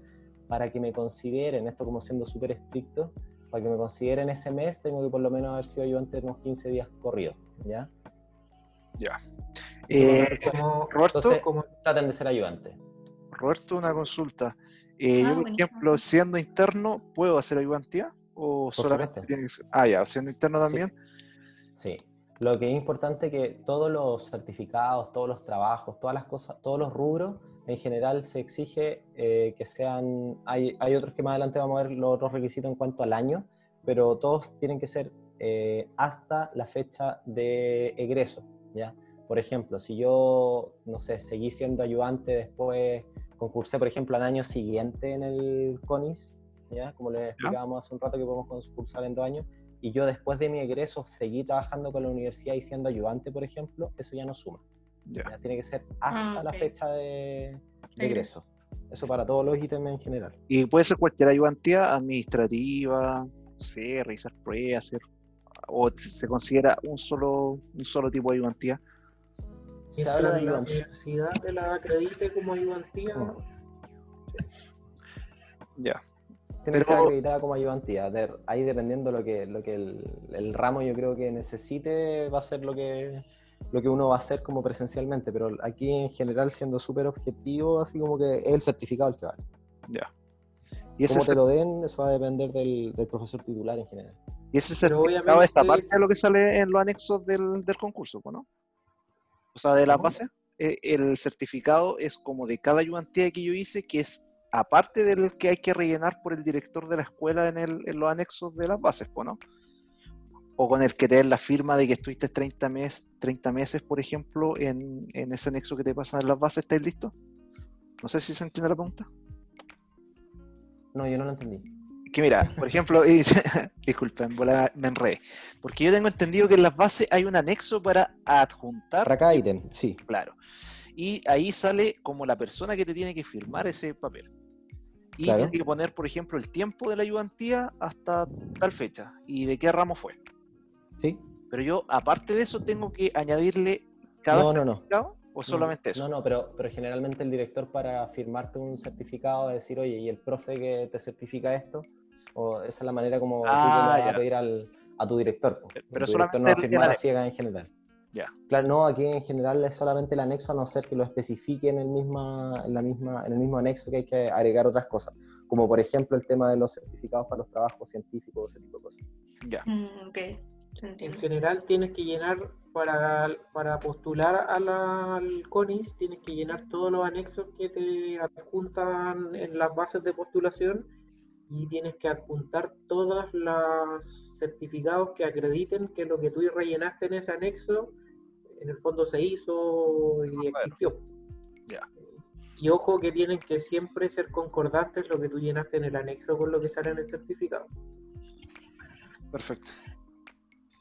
Sí, Eh, una, una cosa que quería acotar de- del- respecto a los ayudantes alumnos, eh, es muy importante, como les mencionamos, de que hagan su perfil de, si es que quieren optar a una especialización, hagan su perfil. Por ejemplo, en el momento de la entrevista a la habilitación, si tú hiciste ayudantía de salud pública toda tu carrera y estás eh, postulando a traumatología, en el fondo no es tan concordante con alguien que hizo su ayudantía de traumatología todos los 30 meses y está postulando ahora esa especialización. En el fondo eh, vas creando tu perfil de, de especialización y muestras que estás interesado, interesado en el área desde ya mucho tiempo. Perfecto. Entonces, veamos el otro rubro para. Ya, los trabajos científicos. Ya, eh, esto es como lo subdividen en dos, en dos ítems, o sea, en dos posibilidades, ¿ya? Que son los trabajos publicados en revistas con comité editorial, que son los que más puntaje dan, que son 0,5 por cada trabajo publicado. Eh, y lo que yo les decía antes, que solamente otorgan puntaje a aquellos que son publicados previos al ingreso. También existe la opción de dar puntaje en aquellos, por ejemplo, me- yo hice un trabajo, lo, me lo aceptaron, pero la publicación de ese trabajo, por ejemplo, va a ser posterior a, mi fecha de egreso. Igual existe la posibilidad de que otorguen puntaje si es que yo puedo demostrar que el trabajo fue aceptado. ¿ya? Eso es una de las opciones que ahí daría la mitad del puntaje. ¿ya? Entonces, por eso la idea es que no hagan, porque pasa de repente que, pucha, hice un trabajo demasiado tarde, lo hice cuando estaba en séptimo, entonces, pucha, justo la revista a lo que lo mandé está con, lo publica mucho más adelante, entonces voy a tener la mitad del puntaje que le corresponde quizá a un trabajo muy bueno, ¿me entienden? Entonces, por eso es lo importante hacer las cosas ojalá con antelación. Si están en quinto, si están en tercero, pueden hacer trabajos científicos, pueden participar de ellos. Perfecto. ¿Y cuál es más fácil? Yo creo que los trabajos de congresos, pues, ¿no? O sea, Eh, claro, por supuesto, sí, por, por eso van, van generalmente, lo que pasa es que tiene que ser una revista, como aquí dice, con comité editorial, Claro. A veces es un poco más difícil que me acepten trabajo en ese tipo de revista. Y la otra opción, que da menos puntaje, pero puedo hacer yo mucho más trabajo, eh, en los trabajos que se presentan en, en congresos científicos, ya que ahí va a 0.25.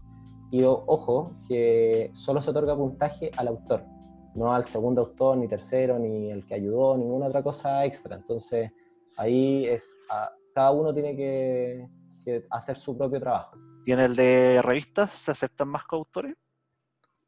Eso no, no- no recuerdo, Jorge, no, no me aparecía, creo, especificado eh, eso, no me acuerdo. En, en las bases de este año, que hubo un cambio con respecto a la de los concursos anteriores, eh, el puntaje se le otorga solo a los autores. Por lo tanto, es muy importante que ustedes se fijen cuando emitan el certificado del congreso al que presentaron su trabajo o de la revista, que los autores salgan especificados como tal, autor. No, no sirve que pongan a uno de autor y los otros como coautores porque solamente le van a dar el puntaje al que salió explicitado como autor. Pero, por ejemplo, si yo lo publico con un doctor, obviamente el doctor va a ser el autor. pues. Entonces uno generalmente lo pone en anexo como coautores No. para enviar a revista. No, porque ahí está el truco. Tú tienes que colocar eh, primero al que necesitas que en el fondo tenga el puntaje. Eh, hagamos el ejemplo. Yo hago el- un- una presentación científica con Roberto y contigo. Nosotros, yo, nosotros ya somos médicos, no necesitamos puntaje porque ya estamos en el EDF, pero hicimos el trabajo contigo, por lo tanto te colocamos a ti primero como autor y nosotros si es que tú tienes compañeros que, que en el fondo también te ayudaron, coloca a tus compañeros y a nosotros nos coloca al último, porque para nosotros ese primero no va a tener ninguna validez y segundo no es importante si es que somos autores o coautores. Incluso hay algunas categorías que te colocan como revisor o supervisor. Perfecto. Lo importante para este rubro es que tú salgas como explicitado como autor. Ya. Y lo otro es que el, este año hubo un cambio en las bases y los casos clínicos que fueron presentados, si no me equivoco, en los congresos, no, perdón, en las revistas con comité editorial, no otorgaba puntaje. Cosa Ah. que anteriormente sí daba puntaje. Claro. Y curiosamente en los congresos tú sí podías presentar casos clínicos y te daba puntaje. Ya. Eh, fue una algo particular que ocurrió este año y que espero que el próximo año no siga así, pero lo más probable es que sí. Ya. Entonces, ojalá lo más fácil entonces es presentar en congreso. Creo que es más fácil que un- una revista o con comité editorial. Se En general los congresos tienen más accesibilidad, son más frecuentes y en el fondo eh, no, te- no pasan por tantos filtros como para, para poder ser publicados. Pero la desventaja es que tienen menos puntaje, por lo tanto tienes que hacer más trabajo si es que los presentas solo en congresos. Claro. Eh, entonces sigamos, pues pasemos al otro rubro. Sí, el rubro 4. Puta, no le puse rubro. Bueno, rubro, esta es la práctica de atención abierta, ¿ya? Eh, que en mi tiempo solamente existía la práctica de atención abierta y ahora también se suman las horas de práctica e internado de atención primaria, ¿ya? Eh, la práctica de atención abierta hay que, se supone que lo que plantean es que tiene que haber, tiene que hacerse previo acuerdo entre el servicio de salud eh, o el- la dirección del establecimiento en el que van a desarrollarla y el decano de la Facultad de Medicina. En general, yo por lo que vi, no sé si Jorge también nos puede aportar, eh, en general eran autogestionadas. Yo, yo y mis compañeros como en general íbamos a algún lugar o conocíamos a algún médico en alguna posta, alguna cosa así, se tramitaba y en general se podían desarrollar así de manera más libre, no era como tan necesaria esta coordinación previa. ¿Ya? Eso lo pueden, lo pueden ver, no sé si Jorge tienes la misma experiencia de eso. Sí, de- efectivamente, en, en mi generación fue cuando se inició esto de que estaba tanto la práctica de atención abierta como la de internado en atención primaria o internado rural. Eh, personalmente yo no hice práctica de atención abierta y lo que sí vi es que las gestiones, efectivamente, como dice Roberto, se realizaba cada uno. Si uno quería podía armar un grupo con compañeros y iban a hacer la práctica de atención abierta. Generalmente esto ocurría en vacaciones porque tiene que ser un periodo donde tengas la capacidad de cumplir esas horas que te exige el rubro y tú ibas y gestionabas solo tu atención. Lo importante de esto era que tenía que ser en, en establecimientos que estuvieran dentro de, de un listado que publica el MinSal, donde eh, sí era válido que tú hicieras tu práctica de atención abierta. Oye, Jorge, y una pregunta. eh, ¿Esta práctica de atención abierta todavía es válida o en las bases de este año se sacó y se dejó solo el internado? Estas son Mira. las bases de este año. Ah, Sí, ya. en, la- en las bases de este del 2020 me parece que es, eh, es la última en donde va a ser válida la práctica de atención abierta. Debería ser ya por fecha, por en el fondo por, por las generaciones, ya deberían haber salido todas las que hicieron o que tenían la opción de hacer PA. Entonces, me parece que este era el último año en donde se aceptaba la práctica de atención abierta y a partir del próximo ya sería solamente el internado en atención primaria. Uy, yo, Ah, o sea, personalmente, eh, yo tampoco la hice, precisamente por lo mismo que cuenta Jorge, porque todos los años nos decían, no, ya no se va a seguir contando en el concurso, entonces, pucha, todas estas cosas, todas estas variaciones hay que verlas con cautela igual, porque eh, se de repente se especula como con respecto a que van a cambiar, que van a cambiar, y yo desde que, o sea, esto ya hace 10 años que vienen hablando lo mismo. Eso es lo que hoy. Así que igual ojo con eso, en esos cambios especulativos.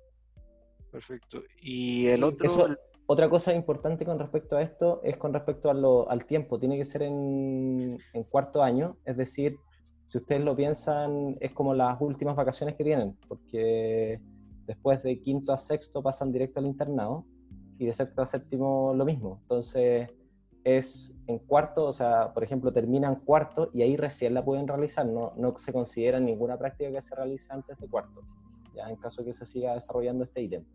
Ya, un mínimo de 80 horas y un máximo de 160, que eso si lo pensamos es como un mes de, de trabajo en horario hábil.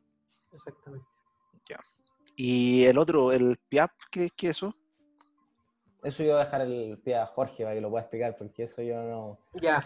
en, la, en, la, práctica no lo conocí. Eso, PIAP, eh, como dice aquí el título, práctica de internado en atención primaria. También se, se conoce como internado rural. Ah, ya. En, alguna, en algunas universidades, eh, efectivamente, en un, en un, sector rural o en, en otras, eh, en establecimientos de atención primaria. Lo importante de esto es que para este rubro van a considerarse tanto los que sean obligatorios dentro de la malla curricular como los que tú hagas de manera voluntaria o electiva. Lo, lo que tú te tienes que asegurar es que cuando te eh, emitan el certificado, que diga si es que fue obligatorio o si es que fue electivo. Porque pasó este año de que algunos presentaron el certificado, pero no mencionaba si es que fue obligatorio o electivo y por lo tanto tuvieron que reponer el certificado o bien si no lo hicieron no pudieron tener el puntaje de ese rubro porque no, no salía explicitado esto. O sea, hay que ser detallista. Eh, Jorge, Muy otra detallista. consulta. Otra consulta. Por ejemplo, yo en mi malla tengo internado rural e internado de atención primaria. ¿Eso se suma?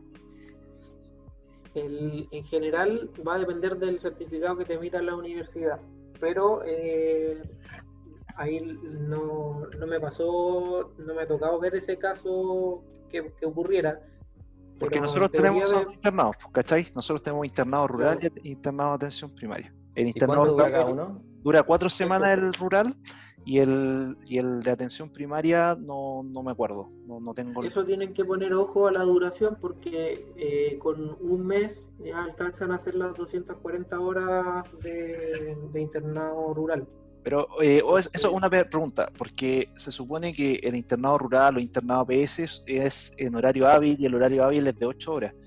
¿O cómo se consideran los turnos? Sí, pues, ¿cómo, ¿cómo serían las 240? Claro, es que por eso es que tienen que poner mucho ojo a cuánto sea la duración de su internado rural y si es que alcanzan a cumplir con las horas dentro del horario que ustedes efectivamente cumplieron, basta con uno.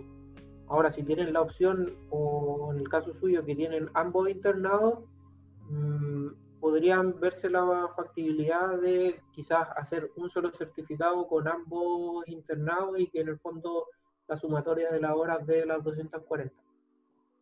Eso yo creo que se puede tramitar con la misma escuela, como que sean... Sí. Lo que Eso. yo les recomiendo es que ante la duda frente a esto, cuando ya sea el proceso de postulación, llamen directamente al ministerio.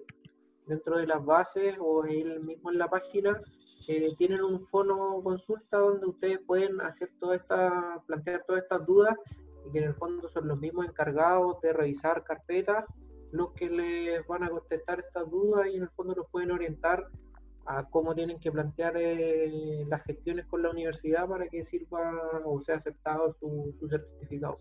Claro, entonces en este caso de nosotros, que tenemos dos internados, uno rural y uno de APS, quizás no nos sirve tanto hacer la práctica de atención abierta y, Claro. Dedicarnos al, al otro. y quizás Sí, disfrutar el último verano de, hacer otras cosas. disfrutar el último verano de nuestro- Claro. Sí. Si ya cuentan con eso como parte de su malla, yo les recomendaría que se quedaran con ese. Pero obviamente no descartar si es que quieren y está también la opción de hacer la práctica de atención abierta. Vale, perfecto. El este es el ¿Avanzamos? último rubro, ¿no? Sí. Los cursos y capacitaciones, o sea, de capacitación y perfeccionamiento. Eh, bueno, estas son actividades que tienen que ser cursos dictados ya sea por universidades, centros de salud, ministerios, las sociedades científicas, los colegios profesionales, la Seremía, eh, OMS, OPS o los centros técnicos de formación. Ya cualquier centro en general como que si- sirve siempre y cuando tengan evaluación estos cursos, ya tengan un mínimo de 20 horas, ¿ya? y que se especifique ahí que tienen, tiene que especificarse también si son horas cronológicas o pedagógicas, ¿ya? En general, mínimo que establecen es de 20 horas pedagógicas, que significan, eh, son los 45 minutos, ¿ya? Entonces tiene que ser evaluado y que con una nota mayor a 4, ¿ya? Eh, son máximo 60 horas, que con eso adquiero yo los dos puntos. ¿ya? Y un mínimo siempre de 20 horas, que sería un curso. ¿ya? En general hay varios, o sea, las mismas universidades o los, en los mismos congresos a veces también se desarrollan cursos en el en el mismo, el mismo proceso del congreso. Oye, una consulta y, y, por ejemplo, mi nota de aprobación de ese curso. Eh, ¿Importa o en realidad es que esté cursado, aprobado y chao? Aprobado, solamente. Ah, O sea, lo aprobé con un 4, sirve igual. Sirve igual, sí. Igual. cualquier curso que cumpla con estas como características sería válido para que den el punto. Correcto, sí. Es una buena pregunta y, que me permite abordar un, detallito que quería mencionarles de este rubro. Em, pasa también que en algunos congresos tienen actividades o cursos dentro del congreso que son evaluados y que cuentan con horas pedagógicas. Anteriormente, en otros concursos, esos eh, cursos dentro de un congreso no eran válidos y no otorgaban puntaje.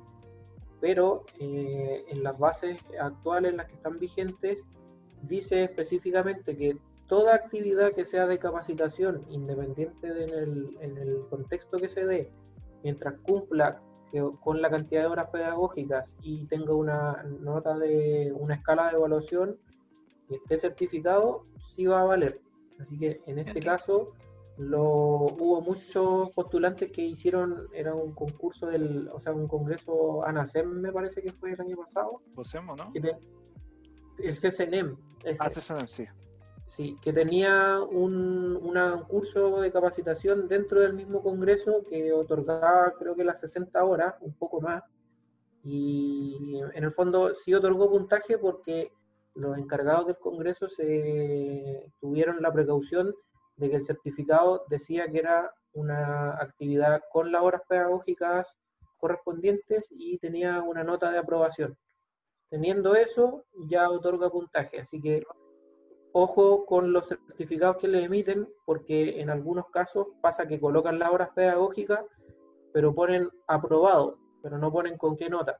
Ya. Y lo otro que tiene que tener un sitio donde verificarlo, ¿no? Porque si no tengo sitio donde verificar, igual lo claro, Tienen que tener ojo que todos los eh, documentos que ustedes presenten, si es que no es el original, sea una fotocopia legalizada o que en notaría, perdón, y, o, que tengan un código de, validación QR electrónico eh, que en el fondo permita acceder a ese mismo documento original. Gracias, Jorge. Eh, y, lo, último de, con respecto a esto, también pasó que había gente que hacía cursos de la OPS y eh, tenía una escala de evaluación en porcentaje. Entonces, ah, no es válido tampoco. No, tienen que tener la precaución de que si es que es con porcentaje, que le hagan el traspaso a una escala de numérica de 1 a 7. Porque si no, no les va a valer como puntaje válido para el concurso. Ya, bacán. Eh, eso entonces serían los rubros, ¿no? Esos son los rubros, sí. O sea, eso es lo que hay que ponerle ojo durante toda la carrera. Como es lo más importante.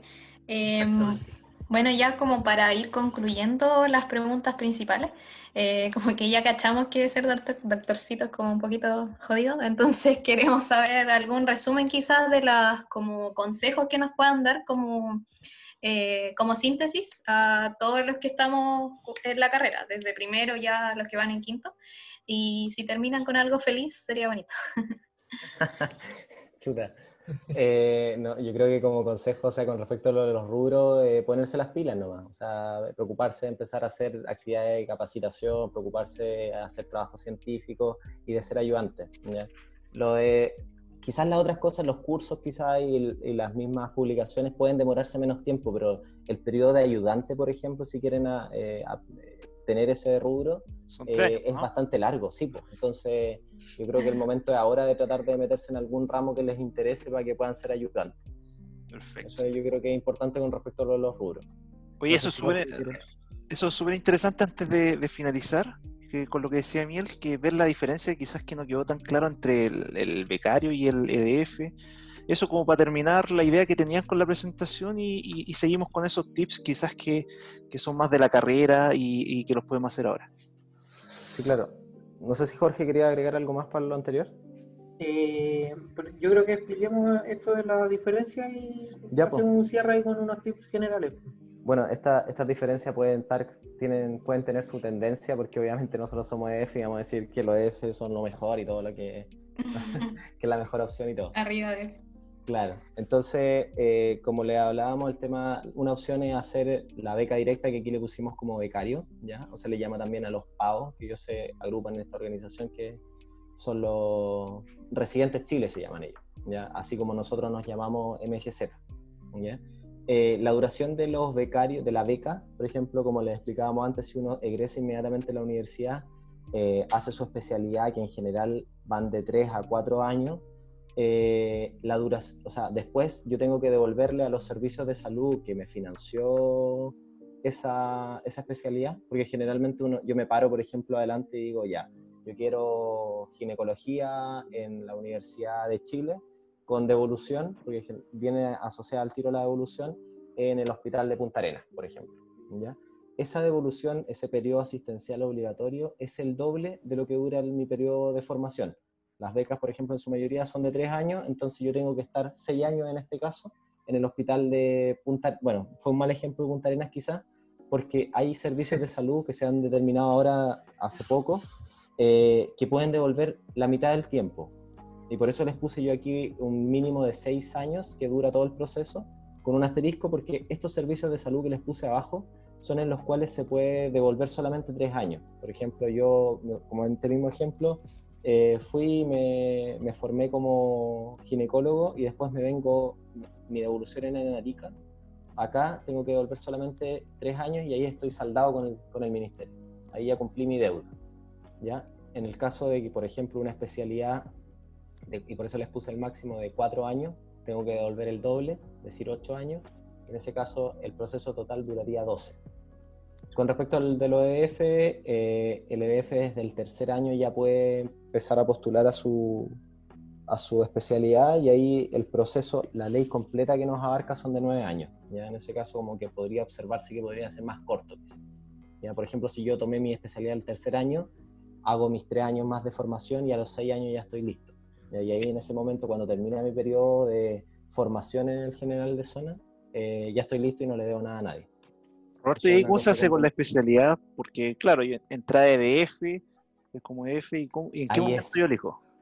Ahí es otro cuento que es bastante parecido al que le estábamos explicando porque se vuelve a ingresar, durante el periodo de EF, se vuelve a ingresar a un concurso. Nosotros, por ejemplo, con con Jorge estamos sumando puntaje, haciendo lo mismo que están haciendo ustedes para después otro concurso, otro llamado nacional a postular a la especialidad. El mismo proceso.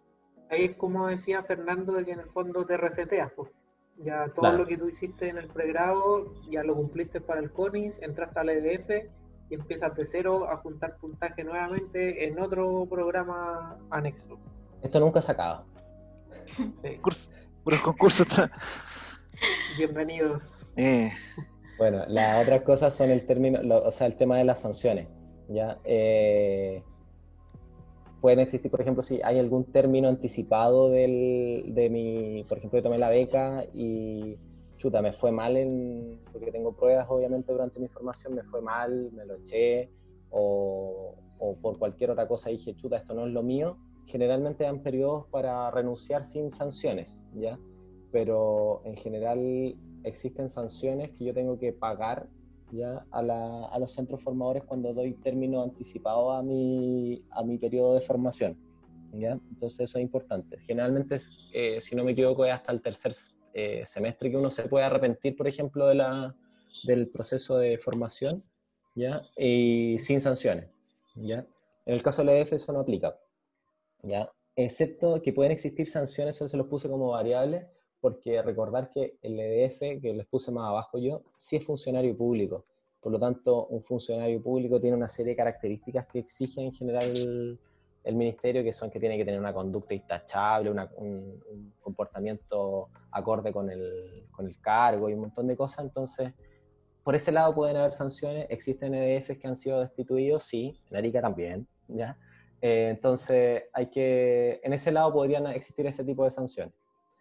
Y lo otro es el tema de la, los becarios tienen el periodo asistencial obligatorio, que es como este periodo que les comentaba yo de devolución, como de pago, ¿ya? En caso de que no lo cumplan, existen estas multas millonarias que se habló incluso hace unos años, que son los pagos en costos de formación, ya que es como lo que cuesta especializarte, eh, más el 50%, que eso se habla. Entonces, tenemos que pensar lo que cuesta especializarte, al becario también le están pagando un sueldo, entonces eso también hay que restituirlo, eh, más el 50% de sanción y la inhabilitación de 6 años de trabajar en el sistema público. ¿ya? En general no son tanto los pagos que no cumplen, ¿ya? hace unos años salió, un, me acuerdo, un reportaje que hablaba de un montón de que lo, después no había devolución de, de, los médicos que especializaba el ministerio y no están así. Me acuerdo que en esos años era menor a un 3%, entonces no es tanto. Eso con respecto a las comparaciones, yo creo en el momento de definir si es que uno quiere ser, eh, tomar una beca directa o un EDF. Ya. O para que tengan en consideración. Perfecto. Eso también está en las bases con respecto a las sanciones, todo ese tipo de cosas están explícitas ahí en las bases. O sea, pero por ejemplo, yo en el EDF cada año voy concursando, o sea, del tercer año que cumplo EDF empiezo como a concursar para especializarme y puedo quedarme hasta seis años máximo. Claro, en general uno empieza a postular desde los dos años y medio, pero tiene que, tengo que cumplir yo después, eh, en, estricto rigor es desde los 26 meses. ¿ya? Entonces, desde los 26 meses empiezo yo a concursar ¿ya? Pero tengo que, si por ejemplo yo a la mitad, o sea, en esos 26 meses agarré una especialidad, tengo que completar mis tres años. O sea, por ejemplo, en esta altura yo cursé, bueno, un poco más adelante del proceso, yo generalmente me adjudico la beca, no sé, en septiembre, si mal no me equivoco, si no me equivoco, y tengo que completar hasta abril que comienza nuestro periodo. Entonces, ya yo sé que voy a entrar a la beca, no sé, de cirugía, ya me voy a ir a la beca de cirugía, pero tengo que completar mi periodo asistencial en, como general de zona hasta completar los años, hasta completar un año cerrado. Ya, vale. Eh, chiquillos, no sé si tienen algo más la presentación para que pasemos a nuestra última sección, que en realidad es responderle el... No, eran las el tema de las, recomendaciones que era que se preocuparan del tema del, del, título, ya que eso lo tienen que gestionar directamente con la universidad, que su título sea en diciembre. Y eso ya me lo contestaron porque fue el que no sabía si su malla eh, incluía el tema de un internado rural. Así que eso ya estaba contestado. Así que eso yo creo que lo tienen que gestionar directamente con la universidad. Eso era lo, como lo que le queríamos recomendar a ustedes para que trabajaran con la universidad, fuera de la responsabilidad de cada uno de armar una, una buena carpeta. Perfecto. ¿Algún otro tips que puedan dar dentro de todo su periodo de formación que quizás les deberían haber dicho antes, que ustedes cuando salieron sintieron raya, ¿por qué no me dijeron antes? de hecho, de hecho ese, fue el primer, el primer nombre, que así. ¿Por qué no lo dijeron antes? No sé si sintieron algo así. Mm, a mí me hicieron esta charla cuando yo estaba en séptimo. Entonces, oh. fue un poco tarde. Eh, la misma experiencia que Roberto, eh, eh, toda esta, esta introducción a los procesos posteriores a, egresar fue en séptimo, cuando ya, ya no había mucho que hacer al respecto.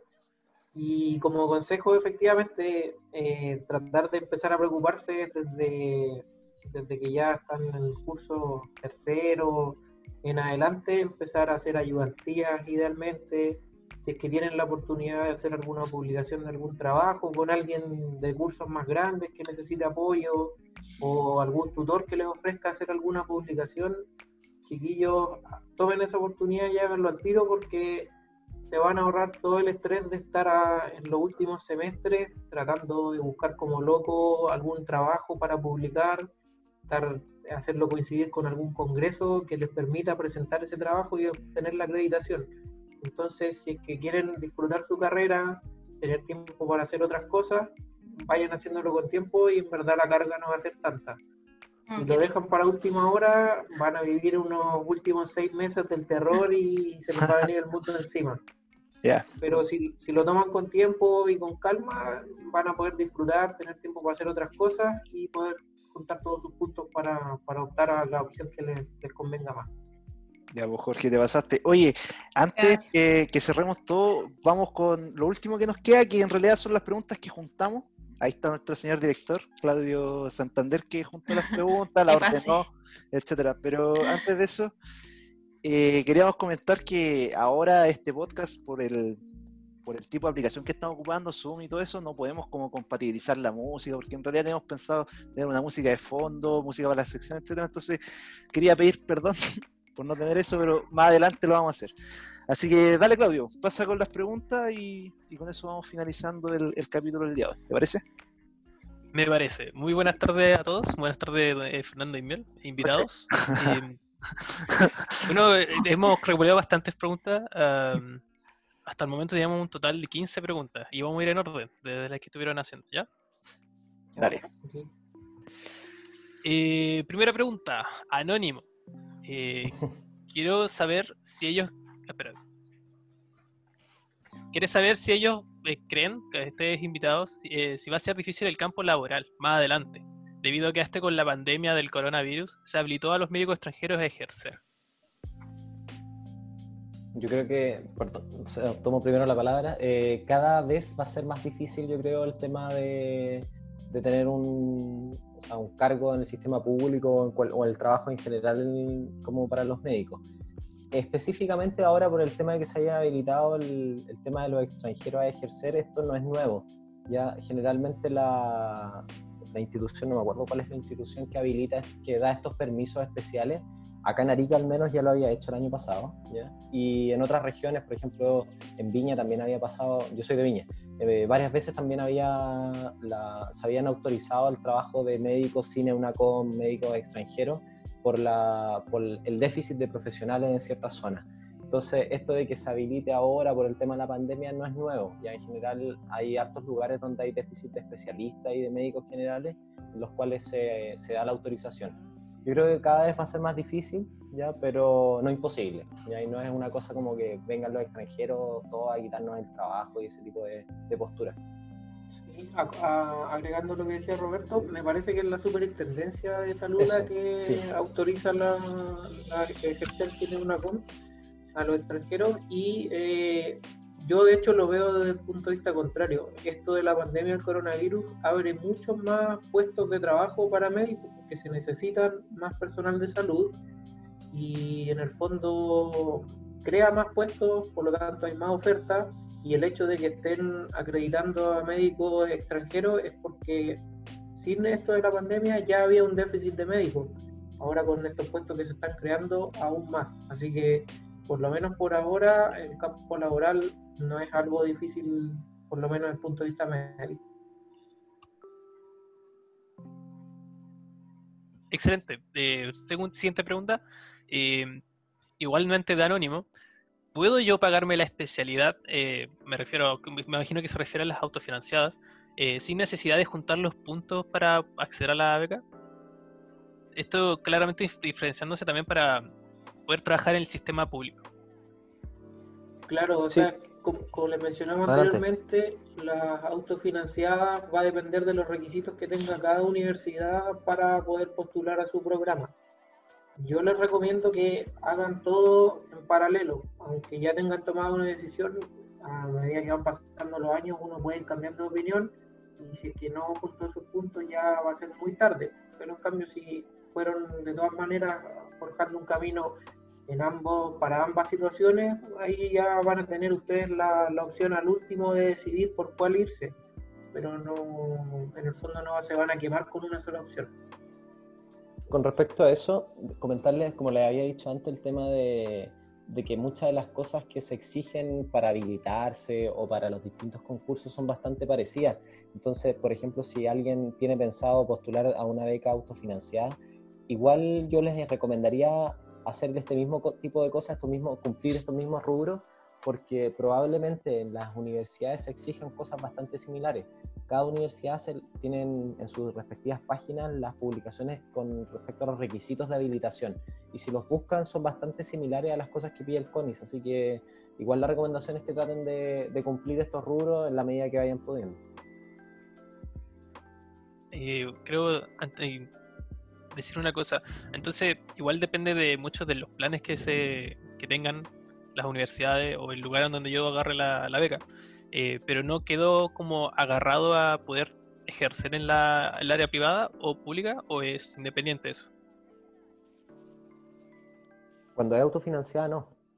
Pero en esas, por ejemplo, en esas becas que dictan la universidad y que son como propias de ellos y que no son, no, tú no pagas, que son como casi una beca de ellos, eh, en esas generalmente te amarran a algún centro de la misma universidad. Entonces, en esos casos sí, pero en el caso que yo pago mi, colegiatura, por pensarlo así, eh, mi mensualidad, eh, no, no quedo amarrado ni obligado a trabajar en el sistema público. Ya, muchas gracias. Sigamos con la siguiente pregunta, igualmente de alguien anónimo. pregunta, respecto al ejercicio profesional independiente, refiriéndose a trabajar en una consulta propia, ¿Cómo se regulan los valores de la consulta? ¿Existe alguna especie como de tarifa nacional para esto que regule los precios? Uh, buena pregunta. Eh, por lo menos personalmente no, no, tengo información de que haya alguna tarifa única. Obviamente van a tener siempre los aranceles de referencia de FONASA, según eh, tengo entendido pero en el ámbito privado, en el fondo, tú colocas el precio de tu consulta y vas a tener que irlo regulando de acuerdo a la cantidad de pacientes que tengas.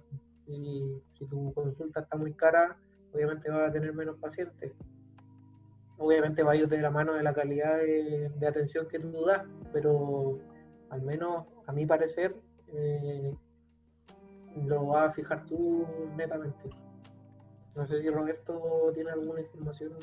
No, no, o sea, tengo el mismo conocimiento. O sea, la, tú puedes, por ejemplo, tienes la opción de atender vía FONASA, ya que FONASA te fija un precio de cuál es el, el valor bono, por ejemplo, del médico general. Las ISAPRES hacen lo mismo, o sea, tú atiendes como médico general y también te ponen un precio. ¿ya? Y lo otro es el valor particular, que son pocos los que están como atienden solamente como, particular, que ahí es como desembolsar la plata directamente con el, en el momento de la atención médica. La mayoría generalmente que atiende, que elige como atender de forma particular, se rigen igual por el tema de FONASA o el valor ISAPRE. muchas gracias. Eh, procedamos entonces a la siguiente pregunta. Eh, ahora sí, ahora alguien que, que, da su nombre es Fabián Arce. Pregunta lo siguiente.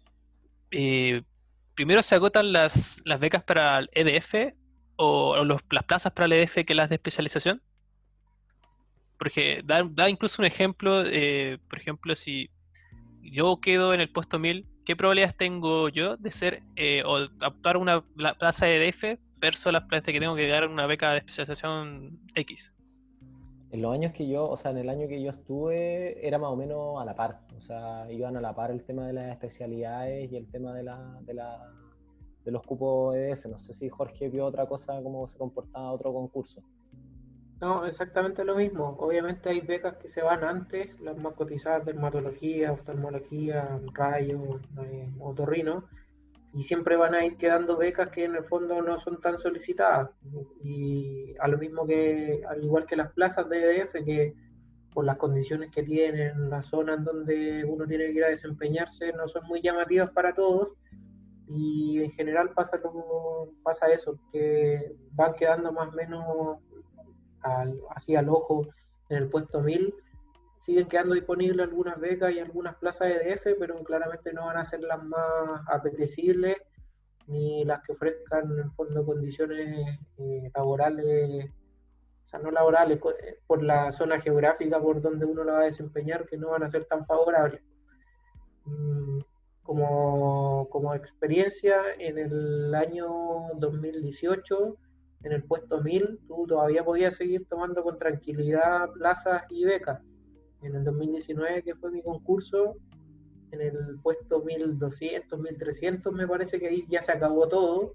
Y este año, como vimos anteriormente, la oferta era solamente de 1100, eh, más o menos, entre plaza y beca. Por lo tanto, como les dijimos anteriormente, todos los años el puntaje va subiendo y la cantidad de cupos que se van ofreciendo o se mantiene o incluso va disminuyendo. Por lo tanto, un puesto no te va a asegurar de un año a otro tener una plaza o una beca. Muchas gracias. Eh, sigamos con la siguiente pregunta. Eh, igualmente la, realiza Fabián Arce. Em, esta es pregunta, cuando te vas a especialización por CONIS, eh, ¿te pagan tal cual como al, al médico EDF o te pagan menos o cómo va la cosa? Un o sea, se otorga un estipendio que están determinados como por especialidad eh, exceptuando, creo que son, hasta cuando yo lo revisé, era em, urgencia y anestesia que tenían un, poquito, un valor un poquito más elevado durante la, la beca, pero en claro, la especialidad en déficit. Entonces, el sueldo del general de zona, nuestros sueldos en general en todos los sistemas, van a depender de distintas cosas, distintos bonos. Tenemos un sueldo base y sobre eso se van agregando eh, bonos de complejidad de población, bonos de distancia, bonos de zona extrema, y así el sueldo de un, general de zona es súper variable. O sea, no es el mismo sueldo el que uno tiene en Santiago con el que tiene en Puerto William. Claro, muchas gracias. Puede ser más o menos que un becado, por eso digo. Y con respecto a, en general, los, los becados de beca directa, eh, en general puede ser un poco como en promedio un poco más bajo del EDF porque no tienen algunas asignaciones que tenemos nosotros, pero en el fondo después tienen la ventaja que ellos ya tienen el sueldo de especialista. Claro, muchas gracias. Eh, seguimos con la siguiente pregunta. Eh, esta vez de un anónimo. ¿La clasificación médica nacional incluye el EUNACOM? No. No, la calificación es independiente, son las notas, como dijimos, del pregrado. Y el EUNACOM es una prueba que en el fondo te, acredita para poder ejercer en el sistema público. Esa es la única finalidad que tiene.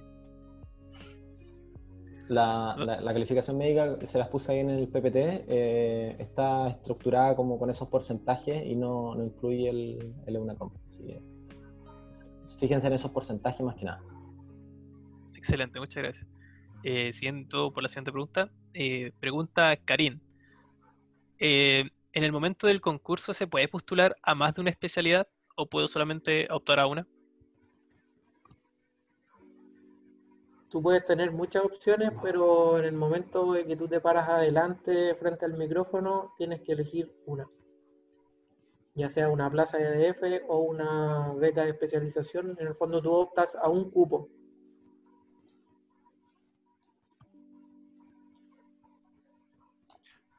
Disculpa, con respecto a eso, eh, ¿un cupo es, y si ese cupo estaba tomado, ¿puedo elegir otro al mismo tiempo?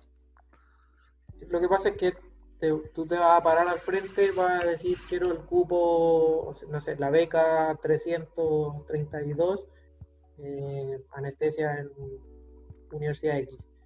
Y eh, los encargados van a revisar que ese cupo no esté tomado. Si no está tomado, te lo asignan a ti pero si es que ya lo tomó alguien antes que tú y tú no te diste cuenta, te van a informar de que ese cupo ya no está disponible y que tienes que hacer otra elección.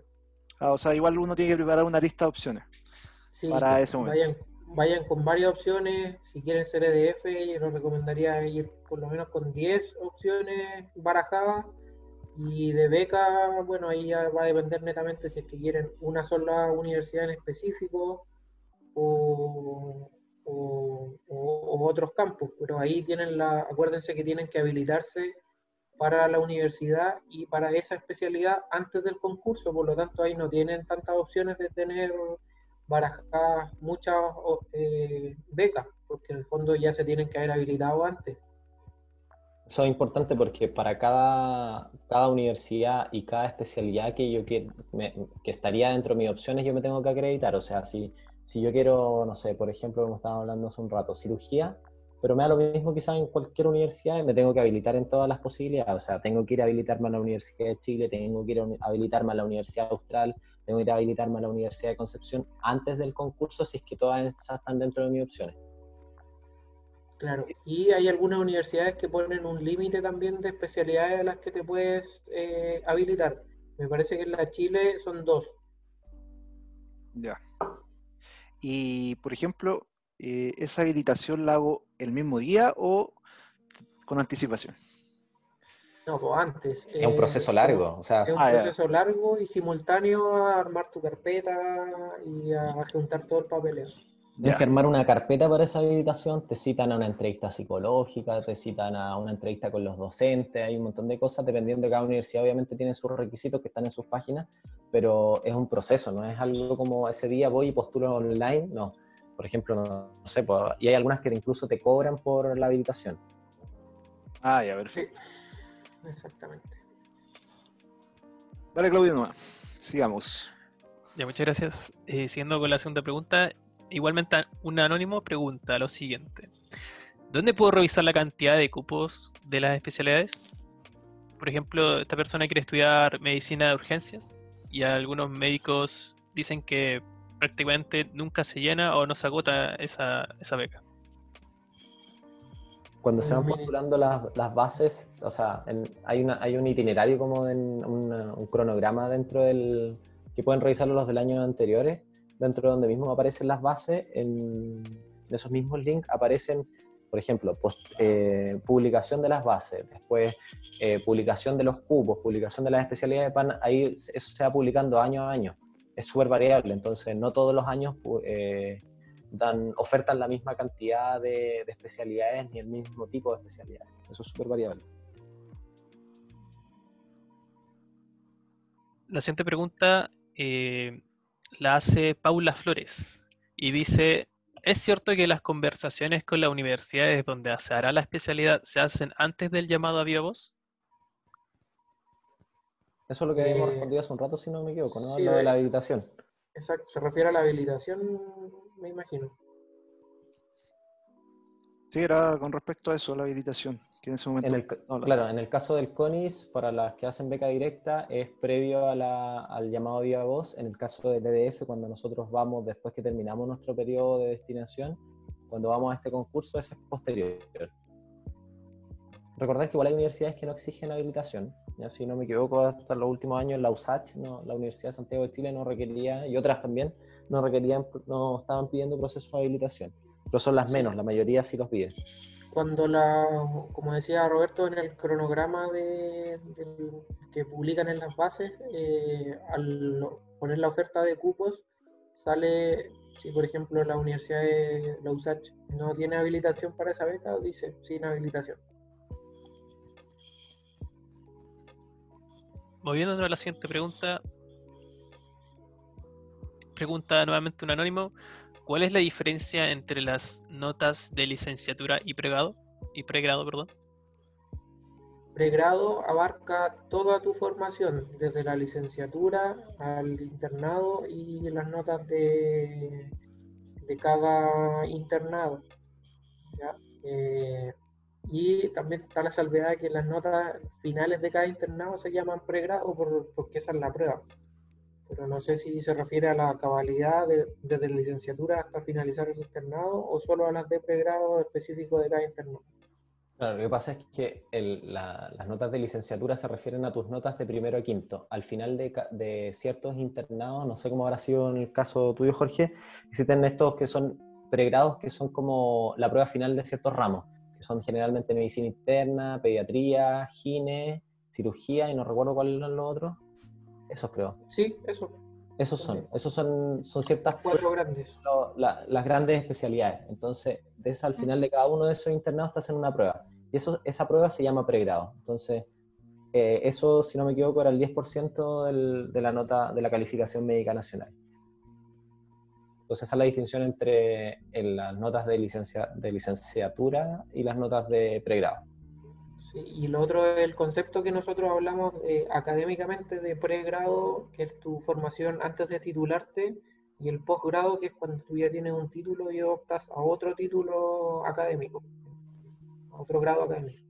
Se habla de licenciado porque al quinto año somos licenciados en medicina, entonces al momento de egresar eh, te dan, o sea, tú eres, tu título es médico cirujano, pero adquieres la, el grado de licenciado en medicina al quinto año. muchas gracias. Eh, la siguiente pregunta, esta la, voy a hacer yo. Eh, es mi pregunta eh, respecto a los trabajos científicos. Cuando un grupo de estudiantes realiza una investigación, ya sea hasta caso clínico o un paper cualquiera, ¿pueden ser todos autores o se limita a un, único autor y el resto van a ser coautores? Eh, bueno, las bases delimitan eh, cuáles son, va a ser la cantidad de autores que van a tener puntaje. Por ejemplo, me parece que las bases de este año, eso se me olvidó revisar. Eso no lo pillé yo. Sí, me parece que generalmente se puntúa hasta el tercer autor, en la mayoría de los casos.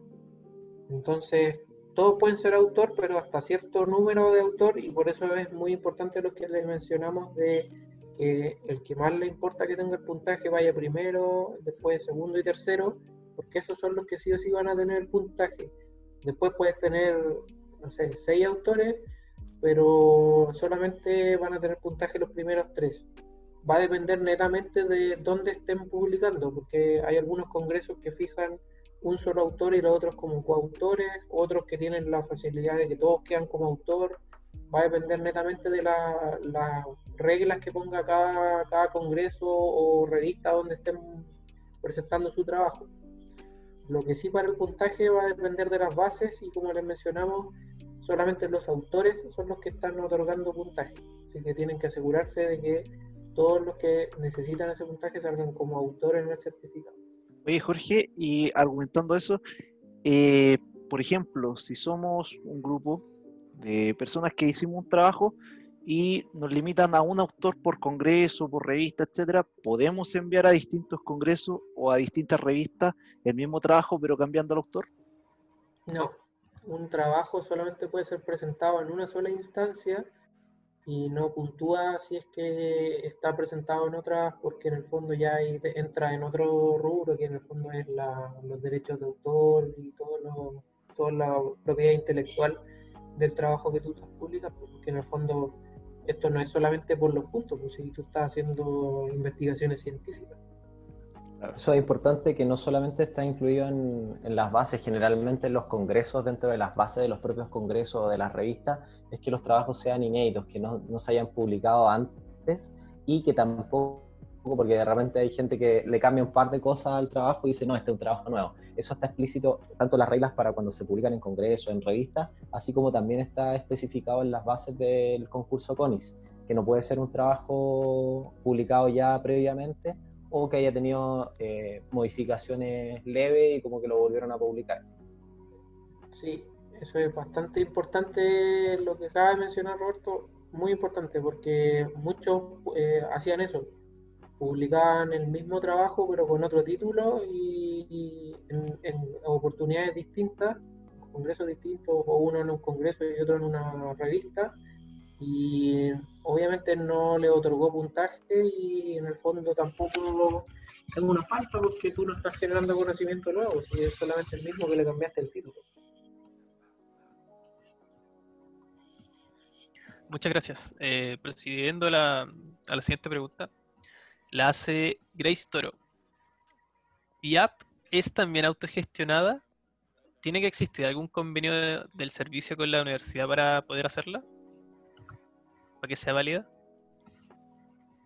Generalmente eh, la universidad tiene un convenio con algún centro donde tú haces tu internado de atención primaria.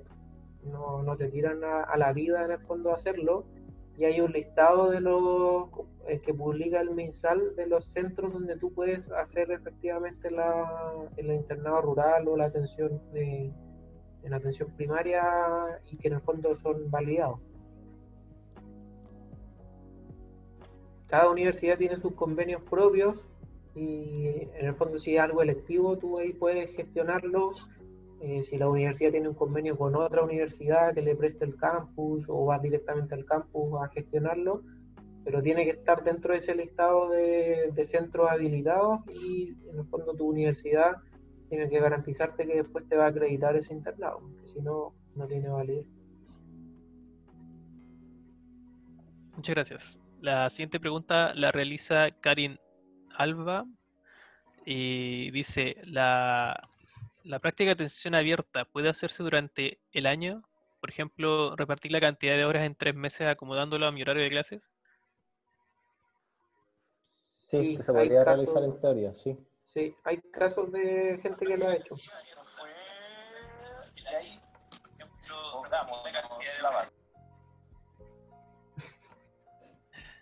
Buena pregunta. Siguiente pregunta. Abrió un micrófono. Era coordinación interna. Sorry. Ya. Siguiente pregunta. Esta la, la hace un eh, anónimo. Eh, ¿Puede ser ayudante en varios ramos y que cuente como más tiempo? Sí, sí se puede. Sí, salía en las bases al menos. Eso es lo, lo que al menos leí yo en las bases, que sí se podía hacer más de, más de una ayudantía. No sé si Oh, te- revisaste algo distinto. Me parece que, por lo que me acuerdo de la revisión de carpeta, y tengo una discrepancia en que pues, solo es válida una ayudantía. No por ejemplo, para el puntaje, si tú eres ayudante en dos ramos distintos en el mismo tiempo, te cuenta solo una. Ah, ya, puede ser. Durante, durante tu carrera tú puedes hacer ayudantías en distintas áreas, indistintamente, no hay ningún problema. Pero en simultáneo eh, solamente te cuenta una, porque en el fondo es por el tiempo que tú le dedicas eh, a, a la ayudantía. Por eso es que lo importante es la cantidad de meses que haces, no en qué área la haces.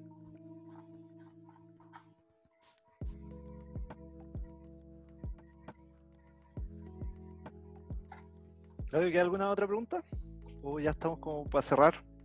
Estaba hablando con el micrófono eh, apagado. Eh, resp- a la siguiente igualmente la hace anónimo. Eh, ¿Se puede hacer ayudante el mismo ramo varias veces? Sí, por supuesto, tú puedes hacer una ayudantía los 30 meses en el mismo ramo con la misma persona, o puedes hacer eh, tres ayudantías o incluso seis, una por semestre en, en ramos distintos o en áreas distintas. Mientras te las acrediten y las fechas coincidan, sean los cinco meses corridos, no hay ningún problema. Y la última pregunta que tenemos la realiza Sebastián Moreno. Eh, dice que me gustaría saber sobre los cupos de oncología. Eh, no sabe si se llenan muy rápido y qué universidades imparten esta especialidad. Hoy ahí desconozco yo. Disculpa, no entendí la pregunta. ¿qué- Porque a, él le, gustaría mm, estudiar oncología y no sabe si se acaban muy rápido las, las becas de oncología y quiere saber si hay- saben ustedes si alguna universidad imparte esta especialidad. Eh, sí, lo que pasa es que oncología es una subespecialidad de varias áreas de la medicina. Entonces, si quieres estudiar oncología en general, depende del enfoque que tú le quieras dar. Puedes ser cirujano general y ser después subespecialista en oncología y operar meramente cáncer. O puedes irte desde el área de la medicina interna y ser eh, ver cáncer que ven en el fondo los internistas, pues, principalmente. O ser radioterapeuta, hay un montón de enfoques que te hacen llegar a, a la oncología. tienes distintas especialidades que te llevan a la sub de oncología, pero primero tienes que pasar por una especialidad primaria. Ah, entiendo, entiendo. Entonces, ¿quedan más preguntas. Claudio? No, no quedan más preguntas. Entonces, les damos desde ya las gracias a Jorge y Roberto. Oye, de verdad, se pasaron, muchas gracias. se mamaron dos horas, más de hora, incluso, Sí, casi dos horas y cuarto. perdón por quitarles de su vida. Pero de verdad que siento que esto va a ser útil para todos y esperamos que haya sido así a todos nuestros auditores y ojalá que sigan escuchando porque vamos a tener más capítulos. Así que ya, muchas gracias. Para la próxima, nos vemos.